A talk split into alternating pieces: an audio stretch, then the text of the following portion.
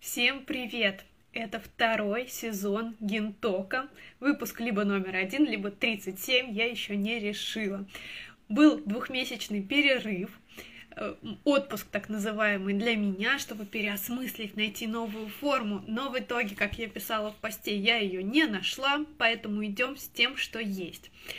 Единственное изменение, которое точно будет, теперь у каждого выпуска будет какая-то своя тема, которую гость захочет сам раскрыть. То есть от, отталкиваемся все равно от гостя, но будет какая-то тема. И сегодня у нас э, тема, посвящ... связанная с некоммерческой организацией и съемками фильма, клипа про историю семьи. Как это вообще возможно? Для чего некоммерческая организация в генеалогии? Сколько стоит снять этот проект? Сегодня с нами поделится Валерия Шибарская. Жду, когда она подсоединится. Всех рада видеть онлайн. Если вы впервые на прямом эфире Гентока, то вы можете задавать вопросы во время трансляции. Можете писать комментарии, свои впечатления, ставить сердечки. Все это будет очень нас поддерживать. Я немножко волнуюсь, потому что эфира давно не было, и я как-то даже уже забыла, какие кнопки нажимать, и они тут изменились. Поэтому ждем Валерию. Так. Так. А, вот, приглашение. Я даже сейчас э, не смогла с первого раза выйти в эфир. Забыла, куда нажимать. Так, Валерий, я запрос отправила. Должен был уйти. Так.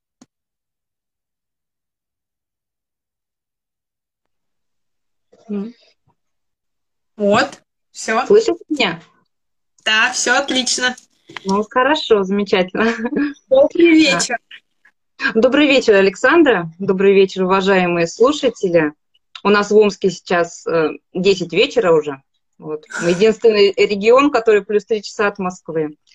О. Вот.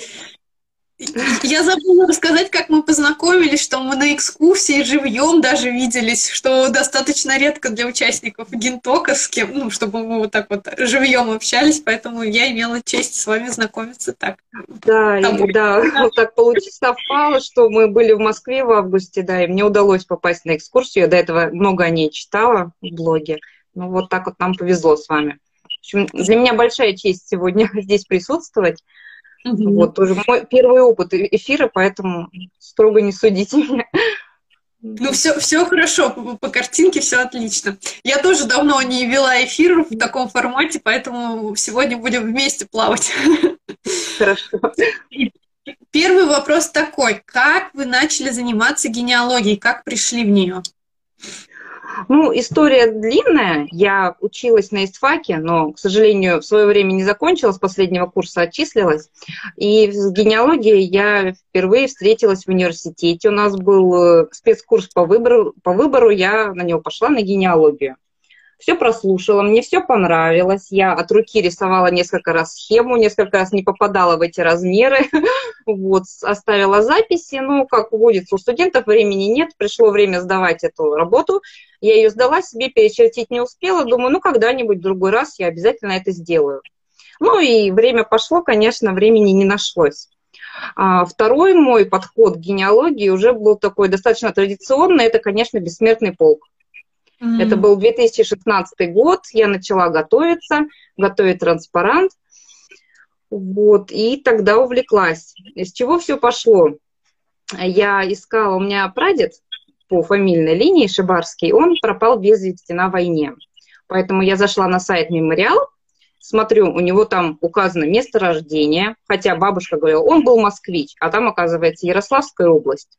Вот так вот в жизни бы никогда не узнал об этом. И стоял год рождения, 1907, а даты и месяца не было. И у меня почему-то появилась такая душевная потребность узнать дату и месяц рождения. Ну, как-то это неправильно. вот. И таким образом я подала свой первый запрос в архив Ярославской области, долго ждала, дорого заплатила по тем временам. Ну, человек, человек, который никогда с этим не сталкивался, сказал, 4 тысячи это прям вообще ну, это как-то круто. Ну, это круто. Хотя спрашивала вроде только про дату, но мне составили очень хороший ответ. Там были и исповедные росписи и метрические записи, да. Я их прочитала, там такой прекрасный слог, такая информация. Тут я поняла, что бывших историков не бывает. вот. И начала уже увлекаться этим серьезно. А, первый год у меня был такой очень вялый. Я какой-нибудь подам запрос, остановлюсь, устану, потом потихонечку продолжаю. Дальше уже запоем, потому что я была в декрете, во втором декрете, сейчас у меня трое детей. Вот это все пошло-поехало. Да. Ну, последний год, ну, стало для кого это все делать, тоже дополнительные смыслы появились. Вот. Вот так и пошло. Сейчас, правда, последний год у меня не очень активный поиск. Я много занимаюсь некоммерческой организацией. Я восстановилась в университете, решила быть приличным человеком, закончить историю. Я заканчиваю в этом году. Круто!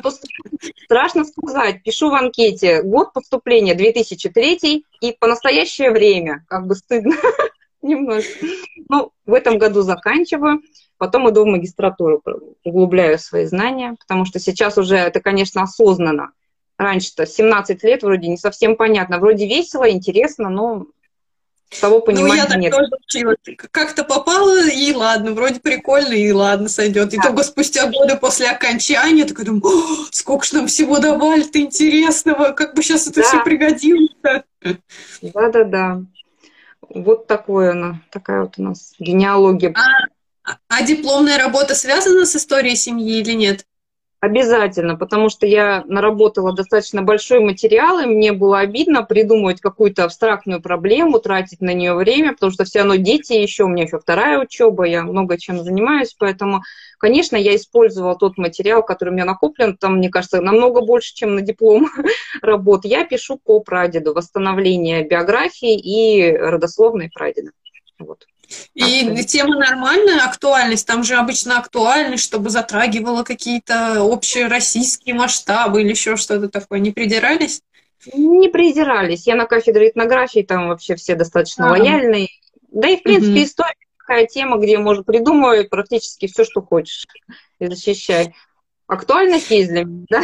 Ну, работа проведена. Я работала с настоящими источниками, как бы не книжки переписывала, поэтому я думаю, что это этого хватит более. Здорово, это прямо на заметку нашим слушателям, потому что я знаю, что среди тех, кто занимается генеалогией, есть люди, которые хотели поступить на историческое, но где ты будешь работать историком, это не профессия, иди лучше на экономический, на бухгалтера и еще что-то. И у них вот эта вот мечта стать историком где-то там э, маячила, так скажем. И мне кажется, ваш пример отличный для того, кто хочет этим заниматься, может даже сейчас пойти и написать диплом, связанный с историей его семьи, чем он сам и занимается.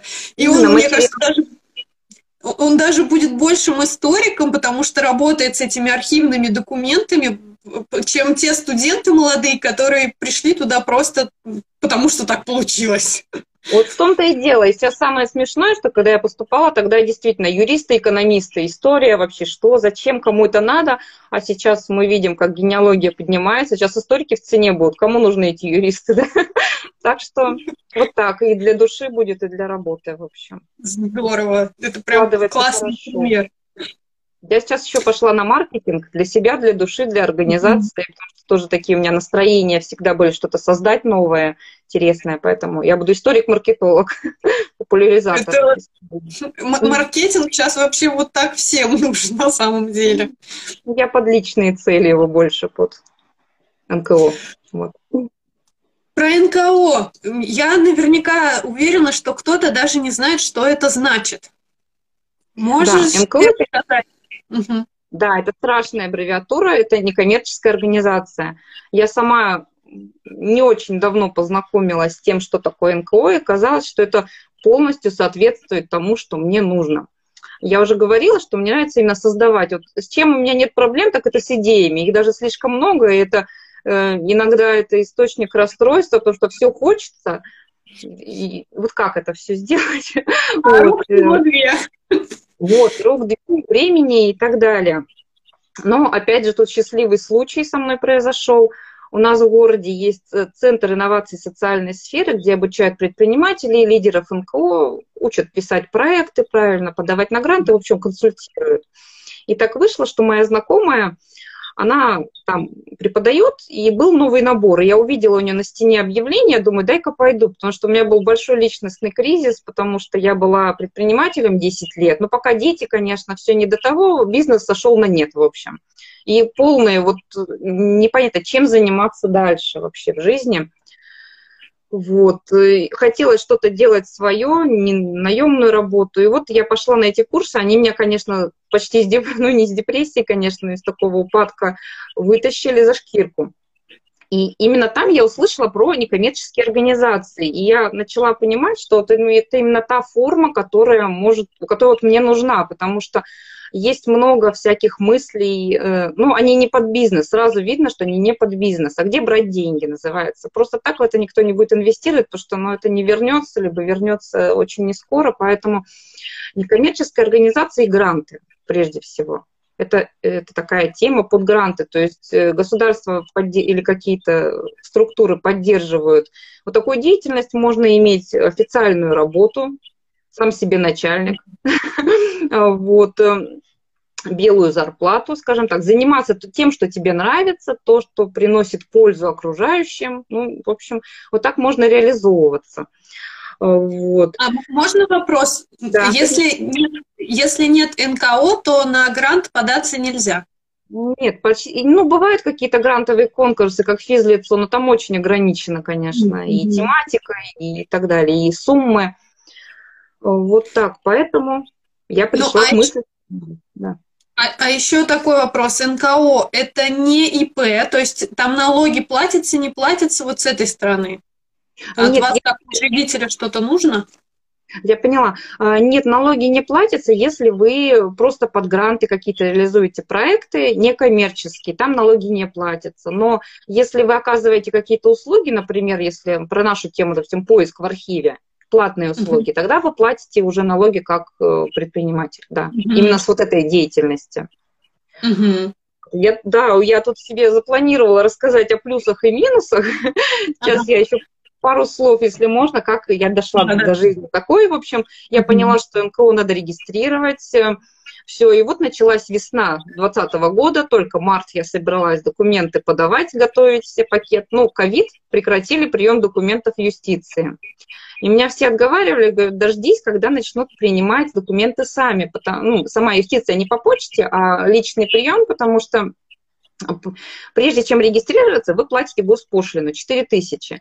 И будет обидно, если какое-то несоответствие юридическое, вам вернут документы, госпошлину вам не вернут, если вы по почте отправляете. Поэтому пришлось ждать. И Регистрация состоялась только 5 августа, слава богу. А как только начался прием, я подала, вот Минюст 5 числа зарегистрировал организацию. Хотя меня там пугали конкретно. Там в маске, перчатки приходишь, сотрудник такой суровый, мужчина юстиции, вы девушка, вы подумайте, зачем вам все это надо вообще? Это вам не пирожками торговать на рынке и так далее, и говорил там такие страшные слова, там следствие разберется, еще что-то прям запугал. Говорит, да какие у вас вообще могут быть проекты, девушка? Я говорю, ну вы знаете, вот бессмертный полк есть, у меня вот что-то похожее. В общем, потом этот суровый мужчина растаял, переделывал мне договоры, сам помогал, чтобы его их приняли, как Понти Пилат он исправился, и, в общем, все получилось. Он мне выдал документы, э, устав был подшит красной нитью, такой, как для девочки. В общем, вот так вот. Да, интерес, смешной бонус, конечно, что должность руководителя организации называется президент. Я говорю, я коллега Путина, я президент организации. Вот на днях надо было анкету заполнять. Говорит, какая у вас должность? Я говорю, у меня президент должность. Мне несколько раз переспрашивают, что прям так и есть? Я говорю, ну так и есть, да, это из, из забавного, конечно. Ну, вот. это интересно, потому что я знаю, что несколько лет назад в крупных предприятиях типа РЖД э, переименовывали, нельзя было называться президентом, mm-hmm. руководителем там или как-то, в общем, все, всю документацию ага. переделывали из-за этого. А тут, ну, возможно, но здесь вот такой порядок есть, ну, президент так президент, как положено. Вот такие дела. В общем, чтобы подать документы в Минюст, нужно ну, посмотреть на сайте, возможно, в каждом регионе немножко какие-то отличия, нужно собрать пакет документов, нужно подать, э, оплатить госпошлину, в общем, подать документы и получить. Какие затраты еще? Еще с этим связаны затраты. Сейчас всех перевели на электронный документооборот, и как бы придется тратиться вот на это. Если, если пока движений, допустим, нет денег, наверное, можно нулевые отчеты сдавать самостоятельно. Я сейчас пробую, вроде получается у меня все. Но потом, конечно, тоже будут расходы такого плана. Вот. Ну вот из плюсов я уже говорила, что это возможность превратить любые свои проекты в жизнь, в тематике сохранения исторической памяти, да любое, любая движуха, главное ее обосновать правильно, правильно подать, и, собственно, препятствий нет. Что хорошего? Про зарплату говорила, про президента говорила, и вот минусы тоже есть, конечно, без них вообще никак. Это просто дичайшее какое-то количество отчетности, особенно в органы статистики. Там есть ежемесячные отчеты, квартальные, годовые, там о забастовках, о каких-то там страшных инвестициях, чего там только нет. Это ужас просто. И очень большие штрафы, конечно, если просрочишь, вот это, это, это страшно. Вот. Есть ФСС, пенсионный, налоговая даже, пусть деятельности нет, нулевые отчеты. Вот это большой минус, конечно. А так все хорошо. Я, я сейчас вспомнила свою молодость, когда я работала на кафедре, у нас у декана была тоже некоммерческая организация, вот мне сейчас всплыло просто, и у него был знакомый бухгалтер, который помогал ему оформлять вот эти всю отчетность, там несколько раз в год надо было подавать кипу бумаги, еще не было электронного документа оборота, надо было ехать, сдавать это все в окошечко, иногда ездила я, иногда кто-то ездил, ну, в общем, да. это тоже такой геморрой был. Но он да. его поддерживал там. Я помню, ставь везде нули. Типа мы ничего не зарабатываем. Я начала с бумажного, но сейчас уже жестко перевели на ЭЦП. Вот. Ну, и затрат еще сайт, конечно, это не обязательно абсолютно, но когда ты подаешься на гранты, на это вним- внимание обращают. То есть сразу видно, живой ты или не живой, ведешь ли ты какую-то деятельность. Mm-hmm. Вот. Так что я решила, что инвестиция нужная. Ну, мне, к счастью, помогли недорого. Ну, сайтик простой, но хотя бы он есть, по крайней мере. Mm-hmm. Группы в соцсетях, я их немножечко пока веду, сильно не взялась, ну, чтобы видно было, что я, я есть, в принципе, что меня можно найти как-то. Получается, что НКО нужен для того, чтобы привлечь средства гранта на свою какую-то просветительскую идею, проект. Именно, да, именно так. И такой проект у вас есть? Да, проект есть. Угу. Вообще планировала стартовать с другого совершенно проекта «Фронтовая семья» у меня. Я сама для себя, я нашла этого прадеда, много о нем узнала. А, вот. Ну, не сразу меня такая гениальная мысль посетила, что прадедов-то у меня четверо было, и вообще о них ничего не знаю, оказывается. И тут я увлеклась вот этим военным поиском, в общем, где двоюродные, троюродные, нашла 28 человек, которые воевали от нашей семьи обобщила этот материал и хотела стартовать вообще с этого проекта «Фронтовая семья». Но, конечно, вмешался случай, счастливый, я надеюсь, случай.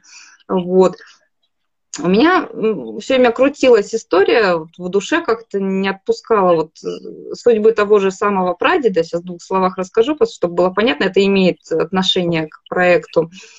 Вот так получилось. Вот его, мой прадед был кадровым военным, он командиром батальон, саперного батальона. И 22 июня они встречали на границе, на самом выступе, Белостокском выступе, на границе. А у моего дедушки, его сына, был день рождения 21-го. То есть, представляете, вот праздник, да, детский день рождения, вот э, дети пошли спать, взрослые засиделись, звонок, э, что из штаба, что нужно занять э, свои укрепления. В общем, прабабушка с детьми, они босиком бегом там, бегут в сторону тыла, их подхватывает машина. В общем, в последнем эшелоне они успевают уехать, э, переживают бомбежку в пути, но возвращаются ну, домой. вот. Ну, прадед пропал без вести, затем прабабушка его всю жизнь сдала, но не, не дождалась, соответственно. И вот как-то крутилась у меня эта история в душе. Параллельно я услышала песню. И как-то у меня начало складываться, я понимаю, что я хочу это увидеть и сделать ну, какой-то фильм, клип, что-то вот такое. Я понимаю, что фильм это дичайшие какие-то средства совершенно. Думаю, может быть, под, под музыку как-то это снять. Ну, как снять и, и так далее. У меня тоже по счастливой случайности, однокурсница с ИСТФАКа. Она закончила ИСТФАК, потом еще училась, переехала в Москву, закончила высшие режиссерские курсы, начала снимать документальные фильмы. э, талантлива, поскольку э, ее фильмы брали призы на российских и международных фестивалях. В общем, я к ней обратилась с этой идеей. Я, конечно, очень боялась, что он скажет, ну, Лера, ты фигней какой-то занимаешься вообще. Но она сразу поддержала, ей очень ну, близка эта тема, очень понравилась. Говорит, идея классная, музыка не подходит. То, что ну, такая музыка, конечно, полушансон была такая слабоватая, ну, попса, в общем, ну, как-то она в душе у меня находила какой-то отклик. И мы с ней стали искать другую песню. Песню нашли быстро, хорошую, академический вокал, все прекрасно. Но нужно, чтобы что-то снимать, нужно заключить договоры с авторами. С авторами музыки исполнительницы не, исполнителям не было никаких проблем, а вот автор текста нам устроила такое, что в общем, месяц мы за ней бегали, но мы не смогли с ней договориться, потому что там такие условия выставили, что ну, нереальные совершенно, тем более это социальный проект чисто.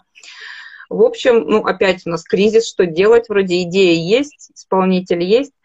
Решили, хочешь сделать хорошо, сделай сам. К счастью, нашей, нашей автора музыки Надежды, она преподает в Гнисинке, у нее там коллега есть. Коллега тоже замечательный человек, про него статья в Википедии есть, он композитор, поэт. В общем, очень легко у него получается попасть в ритм и в тему.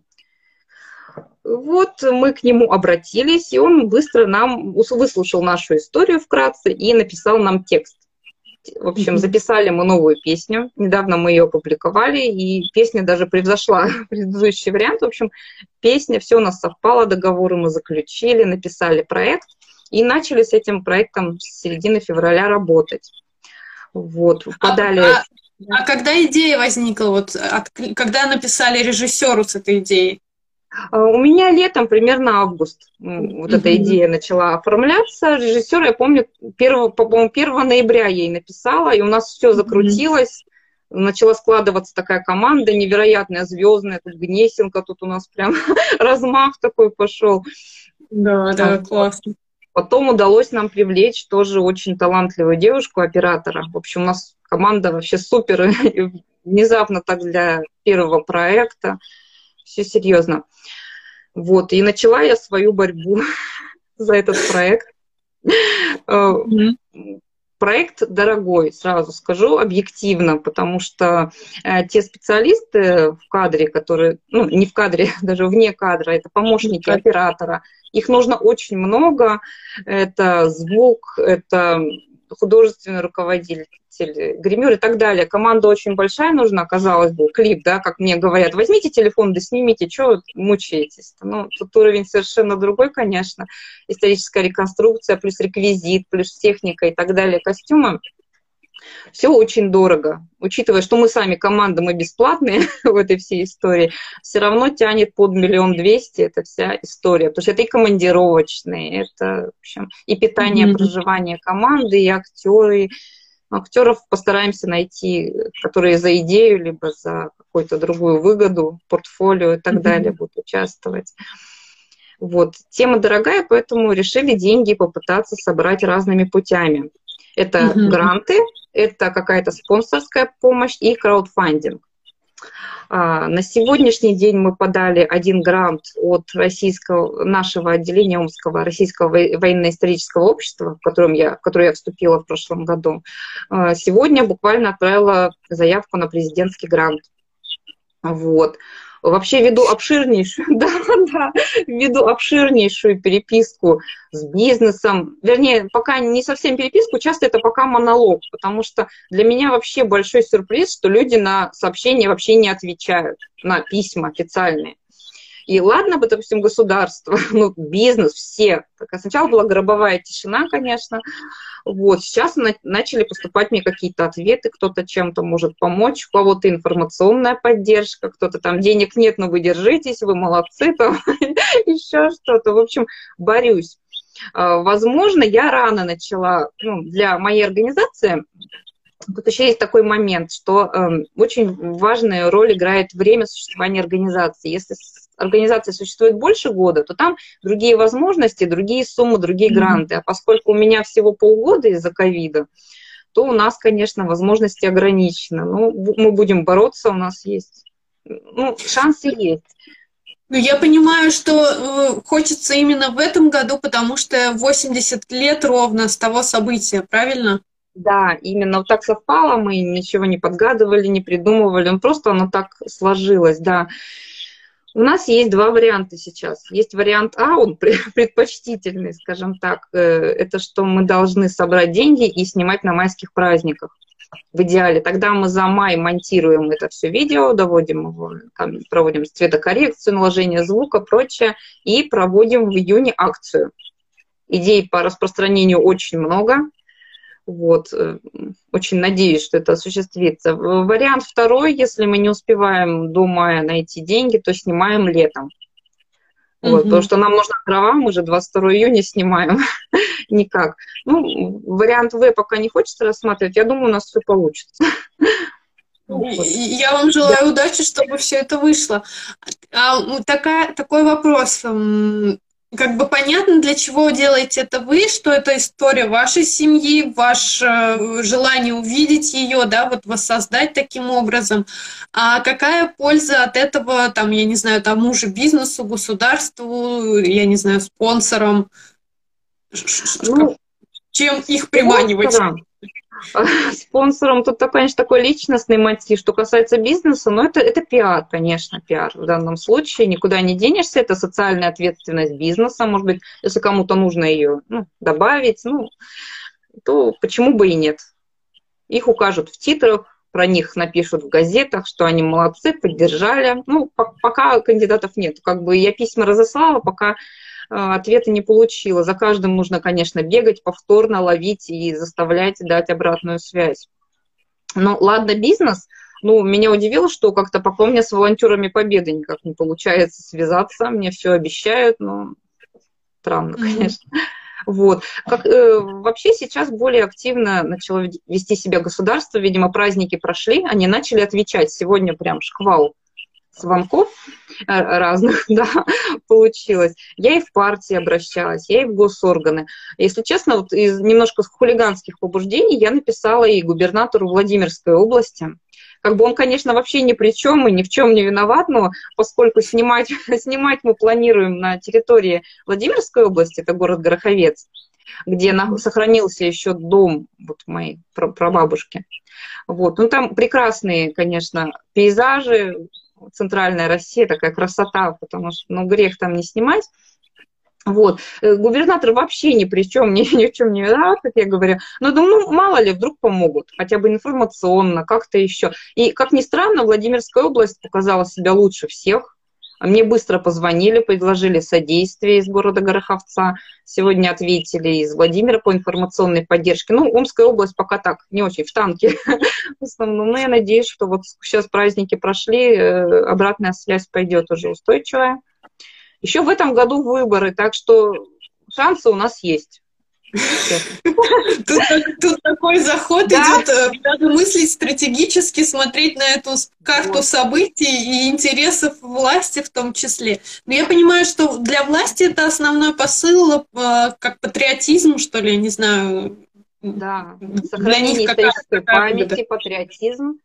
Да, государствам проще общаться в этом плане, потому что существуют специальные гранты, особенно от фонда президентских грантов на сохранение исторической памяти. Там можно mm-hmm. реализовываться хорошо. И даже если организация существует полгода, можно претендовать на 500 тысяч на грант. Вот. И если больше года, то там, конечно, возможности очень большие. Если правильно yeah. это обоснуешь, обоснуешь, mm-hmm. преподнесешь. Эм, наша проблема в том, что если вот мы попозже, в общем, через год реализовывали этот проект, можно было бы заранее все подать красиво, то есть проблемы нет, где взять деньги, либо мы получаем грант, но надо все равно остаток денег где-то поймать, взять. Ну, в общем, боремся активно каждый день, это полноценная работа бесплатная. Ну, за идею, да. Я просто хочу это увидеть, хочу поучаствовать, э, посмотреть, как снимается кино, попробовать себя в качестве э, маркетолога. Ну, маркетолога в хорошем смысле слова, тут именно популяризация. Хочется рассказать людям, именно в красках показать, что это были живые люди, это не просто, допустим, полмиллиона солдат, которые в котле в этом пропали, да, а это были семьи, это были люди, у которых свои мечты были и так далее. Вот как-то до эмоций достучаться хочется. особенно молодежи, которая ну, мало этим интересуется, может, западет в душу. Ну, и, честно говоря, я когда училась в школе, я войной не особо интересовалась, потому что, ну, как бы там все друг друга убивали, и ничего интересного не было, и боль, тоска и так далее. Но сейчас, сейчас уже, мне кажется, молодежь как бы по ну, мне так кажется, я встречалась, по крайней мере, с такими, там, 15-16 лет, они более-менее уже как-то это, в теме немного. Хотя разные есть, конечно. Да, разные, ну, просто хочется... Не, сейчас все-таки поколение ветеранов, можно сказать, уже ушло, но это практически нет. Я вот хотела недавно составить анкетку, опросить школьников, и там такой вопрос, типа, в анкете, как часто вы встречаетесь с ветеранами? Я понимаю, что этот вопрос вообще уже не актуален, к сожалению. И вот я к чему, что эмоциональное восприятие войны, оно теряется. Сейчас просто строчка «погибло столько-то», ну, то есть до души это... Это как для нас сейчас война 812 года, наверное. Была война и была, да. То есть ну, не хочется mm-hmm. вот этот потенциал победы терять. Все-таки хочется продлить действие, скажем так. Ну, вот. я восхищена тем, что, во-первых, так масштабно мыслите. То есть ну, у нас большое уже сообщество в Инстаграме тех, кто занимается историей своей семьи. Там кто-то пишет родословную книгу, там я делала фотокнигу, то есть это небольшое издание чисто для моего круга, тех, кто знает родственников, да. Кто-то делает деревья большие на всю стену. Но вот первый человек, который снимает клип, связанный с историей семьи, и еще плюс несет это социальную какую-то такую нагрузку, связанную с историей войны и, и наших наших э, простых граждан, так скажем. Вот и для меня это прям вот так сложилось, хотя человек, который клипы почти не смотрит и к кинематографу никакого отношения не имею, потому что я была с автором сценария, кое-какие мои идеи были использованы уже режиссером. Она, конечно, это все обработала художественно, там нет стопроцентного биографического совпадения, там кое-что пришлось показать по-другому, потому что иначе зритель не поймет, там очень много кадров, это уже полный метр надо снимать, чтобы объяснить. Ну, вот, да, вот так масштабно, да. Так получилось. Получилось, кого-то извиняюсь за это. Родословную книгу я очень хочу, но что меня останавливает? Я уже продумала, как я... У меня будет пять родословных книг по каждому, по каждому прадеду, ну, то есть по каждому деду и бабушке. То есть четыре книги и одна аналитическая общая книга. Что меня останавливает, я не доработала по моему деду одну веточку, именно гороховецкую. А в чем, во что это упирается? Пока в деньги. Потому mm-hmm. что я хотела вот в этот год съездить, ну, лето, понятно, что все было закрыто, когда была возможность. Э, заказывать э, кому-то я ну, спрашивала, достаточно дорого, ну и количество информации, конечно, меня не удовлетворяет. Мне хочется больше, шире и так далее. Поэтому ну, пока немножко быстрее и сильнее, потому что я э, вот когда работаю в Омском архиве, я вообще максимально подробно сейчас сохраняю информацию, собираю пока по той ветке. Мне хочется глубоко, широко и самой, поэтому пока вот откладывается у меня книга, но очень хочется. Ну, вот тут проект, как бы клип, э, это тоже не, не хухры-мухры такое выражение, но ладно. А, и специально написанная музыка, специально написанный текст, режиссер уже подобран, то есть все по-взрослому. И я хочу и оператор, и съемочная группа будет еще. И я хочу сказать для наших зрителей, если вдруг вас зажигает эта идея, откликается вам, и у вас есть э, финансовая возможность помочь, то проект можно поддержать с помощью краудфандинговой платформы Планета.ру, правильно? Да, я не сказала про краудфандинг, это третье направление, но пока оно у нас стоит, потому что по нему просто об этом сборе никто не знает там ну, помогли какие-то, возможно, мои друзья, и все, он встал. Сейчас мы над этим активно работаем, сейчас ищем выходы на СМИ и прочие возможности. Стратегия есть, я думаю, в течение недели мы это все порешаем, все-таки мы еще поборемся за этот канал, потому что просто не хватает информационной поддержки, вот и все. Я считаю, что идея это хорошая и многим близка. Песня, кстати... Я, я... Ага, я оставлю ссылку на аккаунт вот этого проекта, да, и те, кто захочет, смогут пройти там по ссылке на планету и поддержать да. финансово, либо же поделиться со своими друзьями, вдруг кому-то откликнется или у кого-то есть знакомые в СМИ тех же самых, то есть не обязательно да, помогать да. деньгами, можно помогать вот с связями тоже в том числе. Да, это очень важно. Поэтому будем бороться. Кстати, что касается песни, песню я выложила ВКонтакте и в Одноклассники. Пока не, не знаю, можно ли это сделать в Инстаграм. Не понимаю просто. Ссылкой. Ссылкой. Ну, наверное. Э, песня очень интересная. Она получилась вроде и про нас, и, и не про нас. Это песня, она от лица вдовы, получается, лирическая героиня вдова, которая ждет своего солдата, но не дождалась и так далее.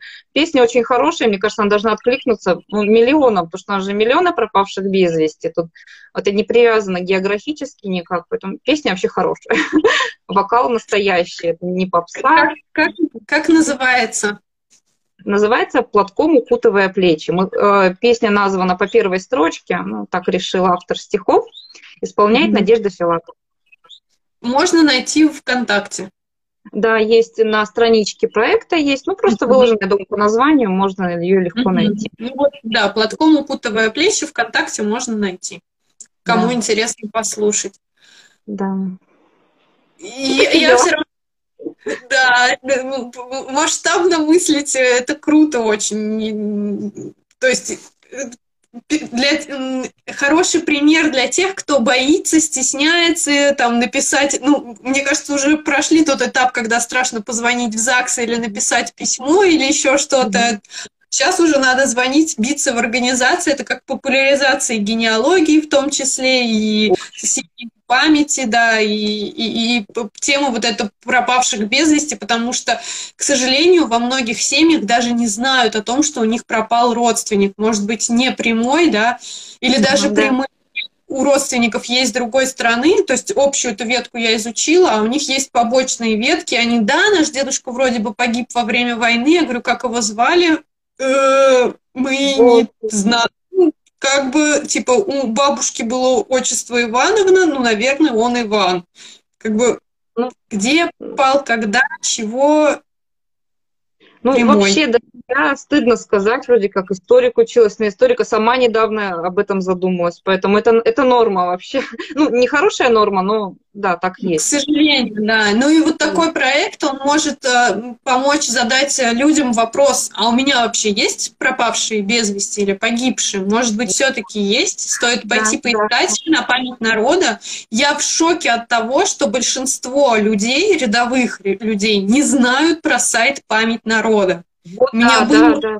У меня был мастер-класс, там сидело 15 человек, владеющих телефоном и интернетом. Я спрашиваю у них, ну, про память народа вы, наверное, знаете. Кто знает? Поднимите руки. Три человека подняло. Три. Все Мы остальные знают. хлопали глазами, типа, а что это такое? Да, так что фронт для работы огромный, товарищи. Да. Просто когда ты тусуешься в э, Инстаграме, где уже все все знают, прошаренные, там куда да. написать, где запятую поставить, ты думаешь, ну уже все про все знают. А потом бац, и открытие. Да, такое есть. На фоне, кстати, вот э, работы над проектом, я, меня Виталий Семенов как-то случайно добавил в один чат, потом сам из него вышел, там, в общем, э, ну, уважаемый генеалогии, да. Я решила поделиться, но ну, мало ли кому-то откликнется проект, или он расскажет о проекте. И меня нашел Алексей Кислицын, сам предложил помочь. И самое mm. интересное, что он буквально там за 5-10 минут нашел то, что, о чем 80 лет никто не знал что да, проект дал как бы побочный, в кавычках, да, результат, Вот. Э, он нашел документ, какое-то донесение немецких. Он, а, он предположил, что на этом направлении, в этом месте, могли наступать вот такие-то части. Говорит, возможно, скорее всего, вот это. Он быстренько нашел э, отчет этой части за 27-1, 27 июня, 1 июля 41 года. И там в списке частей, которые прекратили существование, значится наш 288-й отдельный саперный батальон. Вот такая mm-hmm. информация. Так что он обещал еще кое-какие документы посмотреть. Возможно, что-то найдет. Нашел какие-то данные о пленных офицерах, солдатах, но деда там нет. Вот. Ну, может быть, это поможет хотя бы сузить поиск, как, ну, примерно приехать примерно на то место, где были бои. Ну, в общем, в общем, ищем, ищем до сих пор. Я хочу сказать для наших зрителей, кто вдруг не слышал имя Алексея Кислицына, то вы многое потеряли. Это человек, который занимается Второй мировой войной, помогает другим в поиске, вот как сейчас рассказала Валерия. И у него есть лекции, которые доступны бесплатно. Он несколько раз выступал на проекте Генэкспо, у него есть подробные лекции на Рудстехе, три штуки по 20 минут. Поэтому, если вы занимаетесь военным поиском, то обязательно смотрите его лекции, там очень много всего полезного. И еще в тему сразу же скажу, для тех, кто интересуется пропавшими без вести, в мае должен будет выйти альманах Генэкспо, наверное, слышали, Валерия, посвященный как раз первое. Вот, про, про, пропавшим без вести там будет разбираться, будут разбираться причины, почему могли пропасть без вести. Будут разные специалисты рассказывать о своем опыте в этих направлениях. Поэтому альманах будет доступен бесплатно в электронной версии, и сейчас его уже можно заказать в печатной у Виталия Семенова. Если будут да. вопросы, можете мне задать, я подскажу. Жду. Я да. консультировалась Виталием. Да, у нас тяжелый случай, конечно, лето 41 -го года советских документов нет. У нас либо вот эти немецкие документы от Алексея Кислицына, либо нужно искать воспоминания, вот эти мемуары, все у нас других источников нет. Вот также мне я познакомилась с поисковиком из Беларуси, он ведет группу в Одноклассниках, Белостокский котел выступ. Вот, и он именно изучает июнь 41 года. Там очень интересная у него группа. Там люди выкладывают фото солдат, которые там погибли. И сразу видишь, что это вот живые люди, какие они разные, какие были. Вот как их судьба свела, конечно, очень интересно. Угу. Грустно интересно. Я желаю удачи. Я верю, что тот, кто ищет, тот найдет и найдет и сведения, и финансирование, и помощь в воплощении этого грандиозного проекта, клип о семейной истории, да, связанной с войной, к 80-летию начала Великой Отечественной войны, которая в этом году у нас проходит. И я очень надеюсь, что и верю, что все случится, все, все произойдет. И очень да. этого вам желаю. Спасибо большое. Вообще некоммерческая организация это, это вообще это весело на самом деле. Даже иногда я вот сейчас езжу на встречи, где-то предприниматели меня сводят, и люди не расположены, но это тоже очень большой опыт общения, другой уровень собеседника. Это очень познавательно, вот очень сильно. Так что некоммерческая организация это хорошо, если у вас есть идеи, то э, э, рекомендую. Как, как путь саморазвития тоже такое можно. Это, Абсолютно. мне кажется, выше, ну, мы интересуемся историей нашей семьи, а потом мы начинаем это популяризировать на таком вот э, уже более высшем порядке.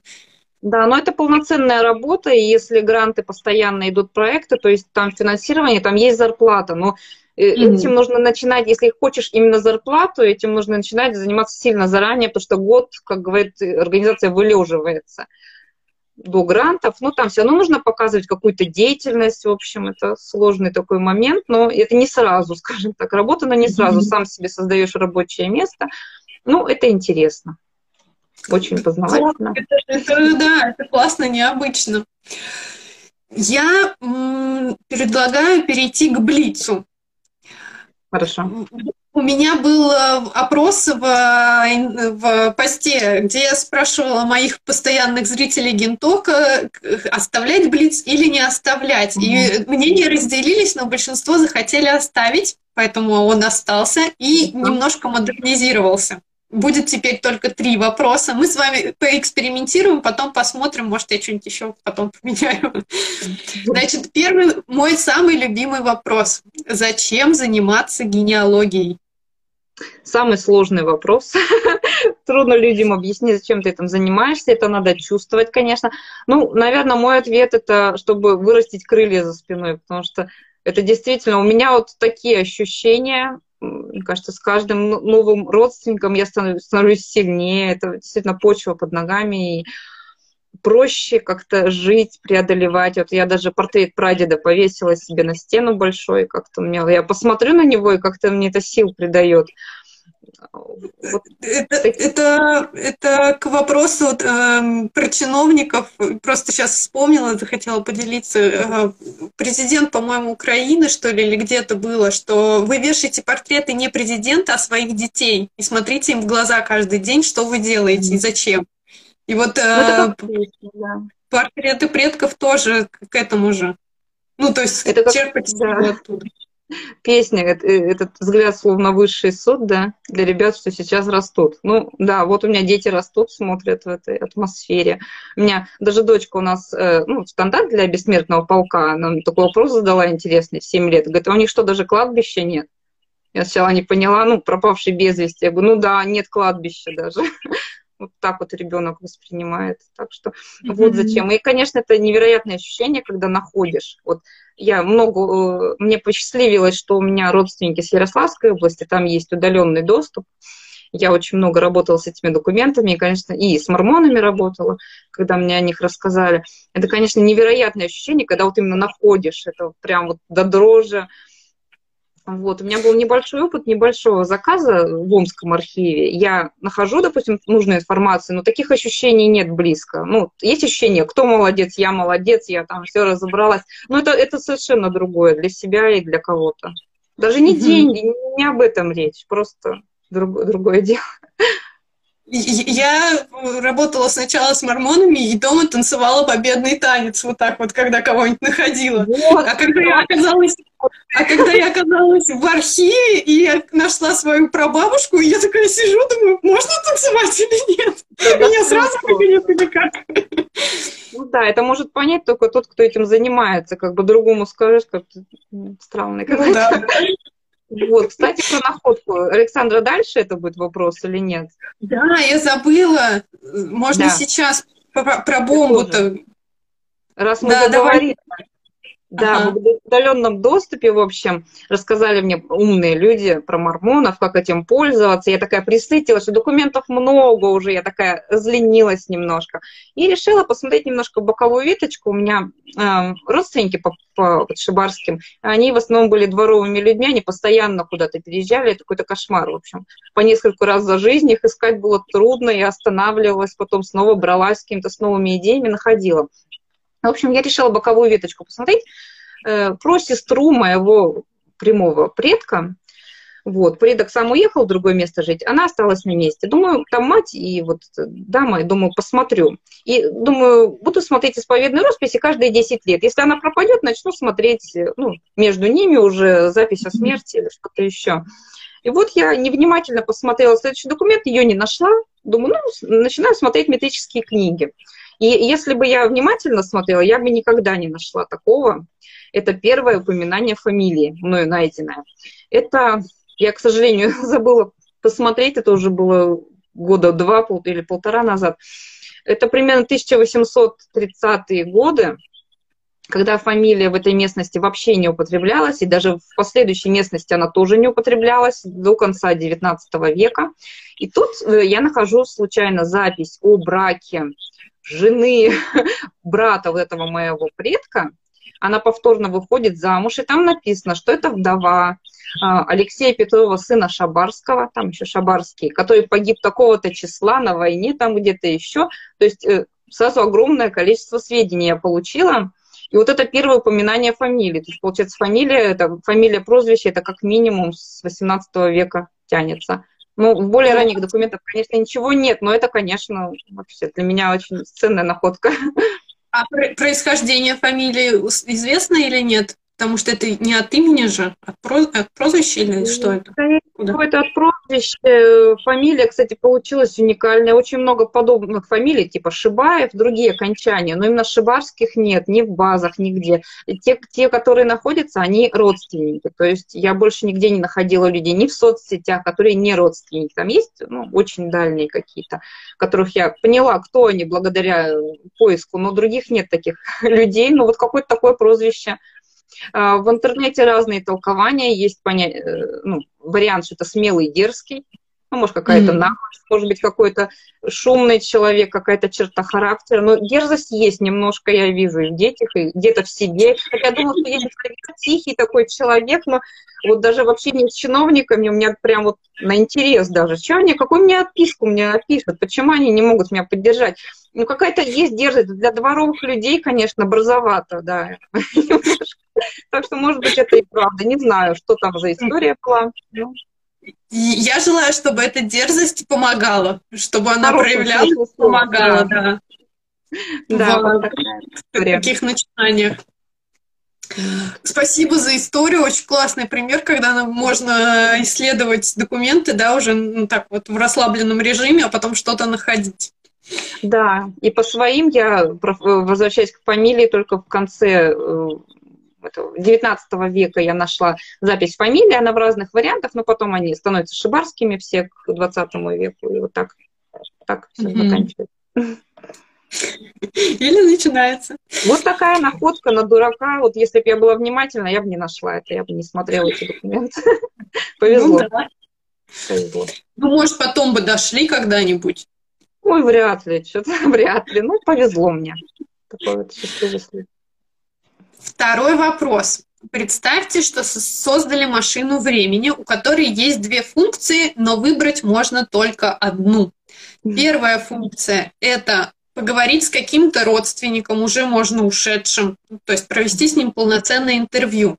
И вторая функция – это побыть наблюдателем, то есть выбрать семью, за которой хочешь один день просто посмотреть, понаблюдать, как тенью, то есть они тебя не видят, а ты их видишь. Что бы выбрали? Ой, прям невероятный какой-то вопрос.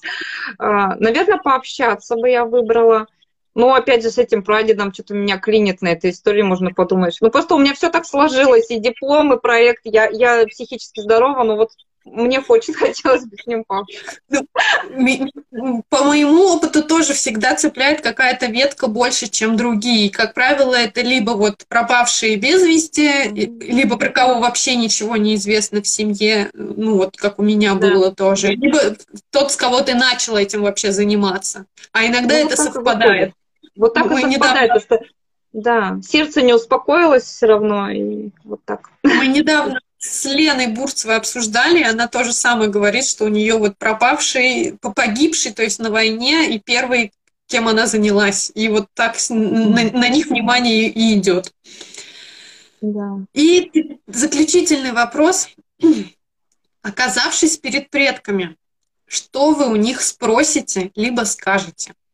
Ну, это такой неожиданный вопрос, конечно. Ой-ой-ой. Я бы хотела понять, чем вот как, что при, при, с ним приключилось, вот в последний момент, конечно. Вот это не дает покоя. Что бы спросила? Трудно сказать. Я бы, наверное, рассказала, что мы выжили, что он, он уже не знал, выжили мы или нет, потому что вот тот же белорусский поисковик говорит, что он находит очень много именно семей комсостава убитых, детей, женщин, и как бы когда уже видели, что состояние критическое, ведь я так понимаю, что он дожил до конца июня, по крайней мере, когда ты видишь вот это все вокруг, и, конечно, я думаю, не усп... ну, трудно, да, понять, знаешь, твоя семья выжила или нет. Я бы рассказала, что мы живем, в общем, живем-то мы ничего, Да, так что... Популяризируем семейную историю. Да. Клип про вас снимаем. Они бы вообще, конечно, про бабушку бы, наверное, в шоке была. Что, чем мы тут занимаемся? Песни пишут э, известные композиторы про вас, да. Так. Преподаватели песенки, да. Ой, доценты, о. Вот память предков, да, как живет в нас. Я напомню, что если вам откликается деятельность э, Валерии, и вы хотите каким-то образом помочь либо денежно, либо э, связью, да, там есть какой-то знакомый бизнесмен, которому нужна вот эта вот социальная, есть возможность социально поддержать проект, то обязательно расскажите о проекте Валерии им. И, в принципе, поделитесь в соцсетях, может быть, кому-то откликнется. Буду очень благодарна человечески просто от души. Потому что такая вот тема социальная полностью. Мы сегодня затронули важные темы про то, что делать, когда личностный кризис да, наступает, э, как открыть НКО, плюсы и минусы рассказали в генеалогии, как это связано с генеалогией, как э, снять клип э, про историю своей семьи, как защитить диплом, связанный с историей своей семьи. Столько классных тем было поднято. Большое спасибо, Валерия. Я желаю удачи, чтобы все получилось, и мы в июне увидели этот клип. Спасибо вам большое, душевно. Для меня большая честь э, на Гентоке быть гостем, тем более начало второго сезона. Я желаю Александре новых идей, Замечательно. Да, я, я вот, э, я много на кого подписана, слежу только за вами, честно. Мне откликается ваш стиль очень такой, он немножко какой такой позитивный, немножко наивный, в хорошем смысле этого слова. У меня, у меня то же самое все. Я даже сама нарисовала эмблему для НКО, она такая немножко детская, из матрешечек, но мне она, она позитивная, она мне нравится. Так что... это, это классно. Главное, чтобы откликалось самому, а потом уже и остальные потянутся. Да, кстати, небольшой это лайфхак, я забыла об этом сказать, что при регистрации организации можно сразу зарегистрировать как бы бесплатно свое, свой логотип. Просто ты делаешь приложение к уставу, и Минюст регистрирует, ну, какая-никакая-то защита вашего товарного знака, потому что если регистрировать отдельно, это, ну, это достаточно дорого. Вот. А тут все равно защита есть закона, так что мы поступили именно так. Матрешки защищены, не пытайтесь. Никто не уведет матрешку. Да. В общем, спасибо большое. Спасибо всем, кто был онлайн, ставил сердечки. Я все видела. Благодарю. Встретимся на следующей неделе. И да, хороших песни. Да, и песни, да. песни. Я сделаю ссылку на аккаунт. Там будет, да. Спасибо. Ладно. Все, до свидания. Спасибо. Всем привет! Это второй сезон Гентока. Выпуск либо номер один, либо 37, я еще не решила. Был двухмесячный перерыв, э, отпуск так называемый для меня, чтобы переосмыслить, найти новую форму, но в итоге, как я писала в посте, я ее не нашла, поэтому идем с тем, что есть. Единственное изменение, которое точно будет, теперь у каждого выпуска будет какая-то своя тема, которую гость захочет сам раскрыть. То есть от, отталкиваемся все равно от гостя, но будет какая-то тема. И сегодня у нас э, тема, посвящ... связанная с некоммерческой организацией и съемками фильма, клипа про историю семьи. Как это вообще возможно? Для чего некоммерческая организация в генеалогии? Сколько стоит снять этот проект? Сегодня с нами поделится Валерия Шибарская.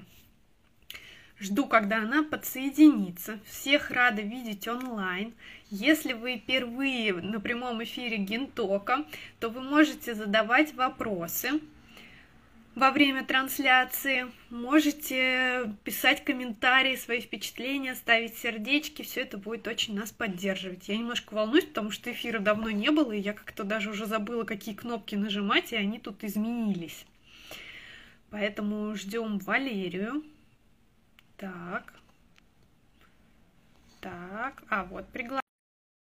Я даже сейчас э, не смогла с первого раза выйти в эфир, забыла, куда нажимать. Так, Валерий, я запрос отправила. Должен был уйти. Так.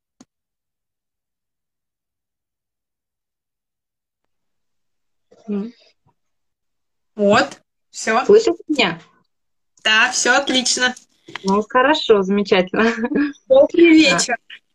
Добрый вечер, Александра. Добрый вечер, уважаемые слушатели. У нас в Омске сейчас 10 э, вечера уже. Вот. Мы единственный регион, который плюс три часа от Москвы. О. Вот. Я забыла рассказать, как мы познакомились, что мы на экскурсии живьем даже виделись, что достаточно редко для участников Гентока, с кем, ну, чтобы мы вот так вот живьем общались, поэтому я имела честь с вами знакомиться так. Да, и, да, вот так получилось, совпало, что мы были в Москве в августе, да, и мне удалось попасть на экскурсию, я до этого много о ней читала в блоге. Ну, вот так вот нам повезло с вами. В общем, для меня большая честь сегодня здесь присутствовать. Угу. Вот тоже мой первый опыт э, эфира, поэтому строго не судите меня. Ну, все, все хорошо, по, по картинке все отлично. Я тоже давно не вела эфир в таком формате, поэтому сегодня будем вместе плавать. Хорошо. Первый вопрос такой. Как вы начали заниматься генеалогией? Как пришли в нее? Ну, история длинная. Я училась на истфаке, но, к сожалению, в свое время не закончила, с последнего курса отчислилась. И с генеалогией я впервые встретилась в университете. У нас был э, спецкурс по выбору, по выбору я на него пошла, на генеалогию.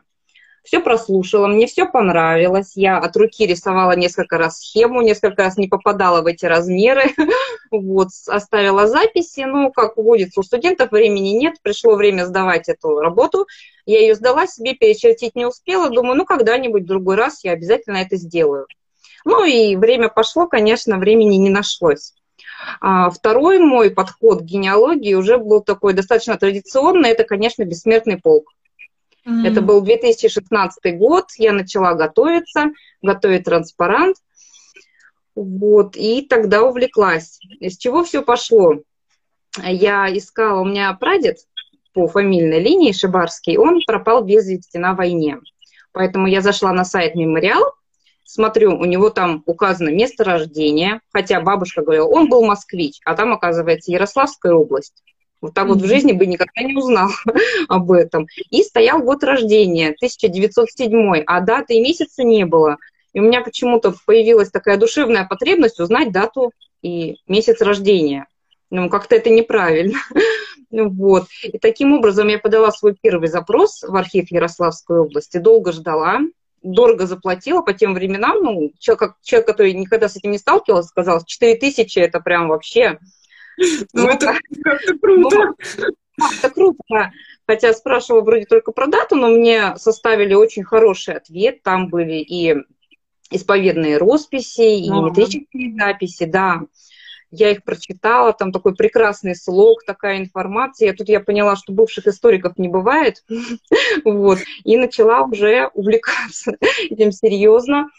А, первый год у меня был такой очень вялый. Я какой-нибудь подам запрос, остановлюсь, устану, потом потихонечку продолжаю. Дальше уже запоем, потому что я была в декрете, во втором декрете, сейчас у меня трое детей. Вот это все пошло-поехало. Да. Ну, последний год, ну, стало для кого это все делать, тоже дополнительные смыслы появились. Вот. Вот так и пошло. Сейчас, правда, последний год у меня не очень активный поиск. Я много занимаюсь некоммерческой организацией. Я восстановилась в университете, решила быть приличным человеком, закончить историю. Я заканчиваю в этом году. круто! Страшно сказать. Пишу в анкете. Год поступления 2003 и по настоящее время. Как бы стыдно немножко. Ну, в этом году заканчиваю.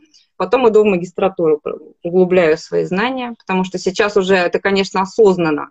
Раньше-то 17 лет вроде не совсем понятно. Вроде весело, интересно, но того понимания ну, я так нет. тоже училась. Как-то попала, и ладно, вроде прикольно, и ладно, сойдет. И только спустя годы после окончания, такая думаю, сколько ж нам всего давали-то интересного, как бы сейчас это да. все пригодилось-то. Да-да-да. Вот такое она, такая вот у нас генеалогия. А, а дипломная работа связана с историей семьи или нет? Обязательно, потому что я наработала достаточно большой материал, и мне было обидно придумывать какую-то абстрактную проблему, тратить на нее время, потому что все равно дети еще, у меня еще вторая учеба, я много чем занимаюсь, поэтому, конечно, я использовала тот материал, который у меня накоплен, там, мне кажется, намного больше, чем на диплом работ. Я пишу по прадеду, восстановление биографии и родословной прадеда. Вот. И тема нормальная, актуальность, там же обычно актуальность, чтобы затрагивала какие-то общие российские масштабы или еще что-то такое. Не придирались? Не придирались. Я на кафедре этнографии, там вообще все достаточно а. лояльные. Да и, в принципе, угу. история такая тема, где можно придумывать практически все, что хочешь, и защищать. Актуальность есть для меня, да? Ну, работа проведена, я работала с настоящими источниками, как бы не книжки переписывала, поэтому я думаю, что это этого хватит более. Здорово, это прямо на заметку нашим слушателям, потому что я знаю, что среди тех, кто занимается генеалогией, есть люди, которые хотели поступить на историческое, но где ты будешь работать историком, это не профессия, иди лучше на экономический, на бухгалтера и еще что-то. И у них вот эта вот мечта стать историком где-то там э, маячила, так скажем. И мне кажется, ваш пример отличный для того, кто хочет этим заниматься, может даже сейчас пойти и написать диплом, связанный с историей его семьи, чем он сам и занимается. И он, мне кажется, даже он даже будет большим историком, потому что работает с этими архивными документами, чем те студенты молодые, которые пришли туда просто потому, что так получилось. Вот в том-то и дело. И сейчас самое смешное, что когда я поступала, тогда действительно юристы, экономисты, история вообще, что, зачем, кому это надо. А сейчас мы видим, как генеалогия поднимается. Сейчас историки в цене будут. Кому нужны эти юристы? Да? Так что вот так. И для души будет, и для работы, в общем. Здорово. Это прям классный пример. Я сейчас еще пошла на маркетинг для себя, для души, для организации, mm-hmm. потому что тоже такие у меня настроения всегда были что-то создать новое, интересное, поэтому я буду историк-маркетолог, популяризатор. Это... Маркетинг сейчас вообще вот так всем нужен на самом деле. Я под личные цели его больше, под НКО. Вот. Про НКО. Я наверняка уверена, что кто-то даже не знает, что это значит. Можешь да, НКО сказать? Угу. Да, это страшная аббревиатура, это некоммерческая организация. Я сама не очень давно познакомилась с тем, что такое НКО, и казалось, что это полностью соответствует тому, что мне нужно. Я уже говорила, что мне нравится именно создавать. Вот с чем у меня нет проблем, так это с идеями. Их даже слишком много, и это иногда это источник расстройства, потому что все хочется. И вот как это все сделать? А вот. Э, вот, рук, времени и так далее. Но, опять же, тут счастливый случай со мной произошел. У нас в городе есть э, Центр инноваций социальной сферы, где обучают предпринимателей, лидеров НКО, учат писать проекты правильно, подавать на гранты, в общем, консультируют. И так вышло, что моя знакомая она там преподает, и был новый набор. И я увидела у нее на стене объявление, думаю, дай-ка пойду, потому что у меня был большой личностный кризис, потому что я была предпринимателем 10 лет, но пока дети, конечно, все не до того, бизнес сошел на нет, в общем. И полное вот непонятно, чем заниматься дальше вообще в жизни. Вот. Хотелось что-то делать свое, не наемную работу. И вот я пошла на эти курсы. Они меня, конечно, почти из, деп... ну, не из депрессии, конечно, из такого упадка вытащили за шкирку. И именно там я услышала про некоммерческие организации. И я начала понимать, что это, ну, это именно та форма, которая может, которая вот мне нужна, потому что есть много всяких мыслей, э, ну, они не под бизнес, сразу видно, что они не под бизнес. А где брать деньги, называется. Просто так в это никто не будет инвестировать, потому что ну, это не вернется, либо вернется очень не скоро, поэтому некоммерческая организация и гранты прежде всего. Это, это такая тема под гранты, то есть э, государство или какие-то структуры поддерживают. Вот такую деятельность можно иметь официальную работу, сам себе начальник, вот, э, белую зарплату, скажем так, заниматься тем, что тебе нравится, то, что приносит пользу окружающим. Ну, в общем, вот так можно реализовываться. Э, вот. А можно вопрос? Да. Если, нет, если нет НКО, то на грант податься нельзя? Нет, почти, ну, бывают какие-то грантовые конкурсы, как физлицо, но там очень ограничено, конечно, mm-hmm. и тематика, и так далее, и суммы. Вот так, поэтому я ну, пришла ну, к мысли. Да. А, а еще такой вопрос. НКО – это не ИП, то есть там налоги платятся, не платятся вот с этой стороны? От Нет, вас, я... как учредителя, что-то нужно? Я поняла. А, нет, налоги не платятся, если вы просто под гранты какие-то реализуете проекты некоммерческие, там налоги не платятся. Но если вы оказываете какие-то услуги, например, если про нашу тему, допустим, поиск в архиве, платные услуги, uh-huh. тогда вы платите уже налоги как э, предприниматель, да, uh-huh. именно с вот этой деятельности. Uh-huh. Я, да, я тут себе запланировала рассказать о плюсах и минусах. Сейчас uh-huh. я еще пару слов, если можно, как я дошла uh-huh. до жизни такой. В общем, я поняла, что НКО надо регистрировать. Все, и вот началась весна 2020 года, только март я собралась документы подавать, готовить все пакет. Ну, ковид, прекратили прием документов юстиции. И меня все отговаривали, говорят, дождись, когда начнут принимать документы сами. Потому, ну, сама юстиция не по почте, а личный прием, потому что прежде чем регистрироваться, вы платите госпошлину 4 тысячи. И будет обидно, если какое-то несоответствие юридическое, вам вернут документы, госпошлину вам не вернут, если вы по почте отправляете. Поэтому пришлось ждать. И Регистрация состоялась только 5 августа, слава богу. А как только начался прием, я подала, вот Минюст 5 числа зарегистрировал организацию. Хотя меня там пугали конкретно. Там маски, перчатки, приходишь, сотрудник такой суровый, мужчина юстиции, вы девушка, вы подумайте, зачем вам все это надо вообще? Это вам не пирожками торговать на рынке. И так далее, и говорил там такие страшные слова, там следствие разберется, еще что-то прям запугал. Говорит, да какие у вас вообще могут быть проекты, девушка? Я говорю, ну вы знаете, вот бессмертный полк есть, у меня вот что-то похожее. В общем, потом этот суровый мужчина растаял, переделывал мне договоры, сам помогал, чтобы его их приняли, как Понти Пилат, он исправился, и, в общем, все получилось. Он мне выдал документы, э, устав был подшит красной нитью, такой, как для девочки. В общем, вот так вот. Да, интерес, смешной бонус, конечно, что должность руководителя организации называется президент. Я говорю, я коллега Путина, я президент организации. И вот на днях надо было анкету заполнять. Говорит, какая у вас должность? Я говорю, у меня президент должность. Меня несколько раз переспрашивают, что прям так и есть? Я говорю, ну так и есть, да, это из, из забавного, конечно. Ну, вот. это интересно, потому что я знаю, что несколько лет назад в крупных предприятиях типа РЖД э, переименовывали, нельзя было называться президентом, mm-hmm. руководителем там или как-то, в общем, все, всю документацию а. переделывали из-за этого. А тут, ну, возможно, но здесь вот такой порядок есть, ну, президент так президент, как положено. Вот такие дела. В общем, чтобы подать документы в Минюст, нужно ну, посмотреть на сайте, возможно, в каждом регионе немножко какие-то отличия, нужно собрать пакет документов, нужно подать, э, оплатить госпошлину, в общем, подать документы и получить. Какие затраты еще? Еще с этим связаны затраты. Сейчас всех перевели на электронный документооборот, и как бы придется тратиться вот на это. Если, если пока движений, допустим, нет денег, наверное, можно нулевые отчеты сдавать самостоятельно. Я сейчас пробую, вроде получается у меня все. Но потом, конечно, тоже будут расходы такого плана. Вот. Ну вот из плюсов я уже говорила, что это возможность превратить любые свои проекты в жизнь, в тематике сохранения исторической памяти, да любое, любая движуха, главное ее обосновать правильно, правильно подать, и, собственно, препятствий нет. Что хорошего? Про зарплату говорила, про президента говорила, и вот минусы тоже есть, конечно, без них вообще никак. Это просто дичайшее какое-то количество отчетности, особенно в органы статистики.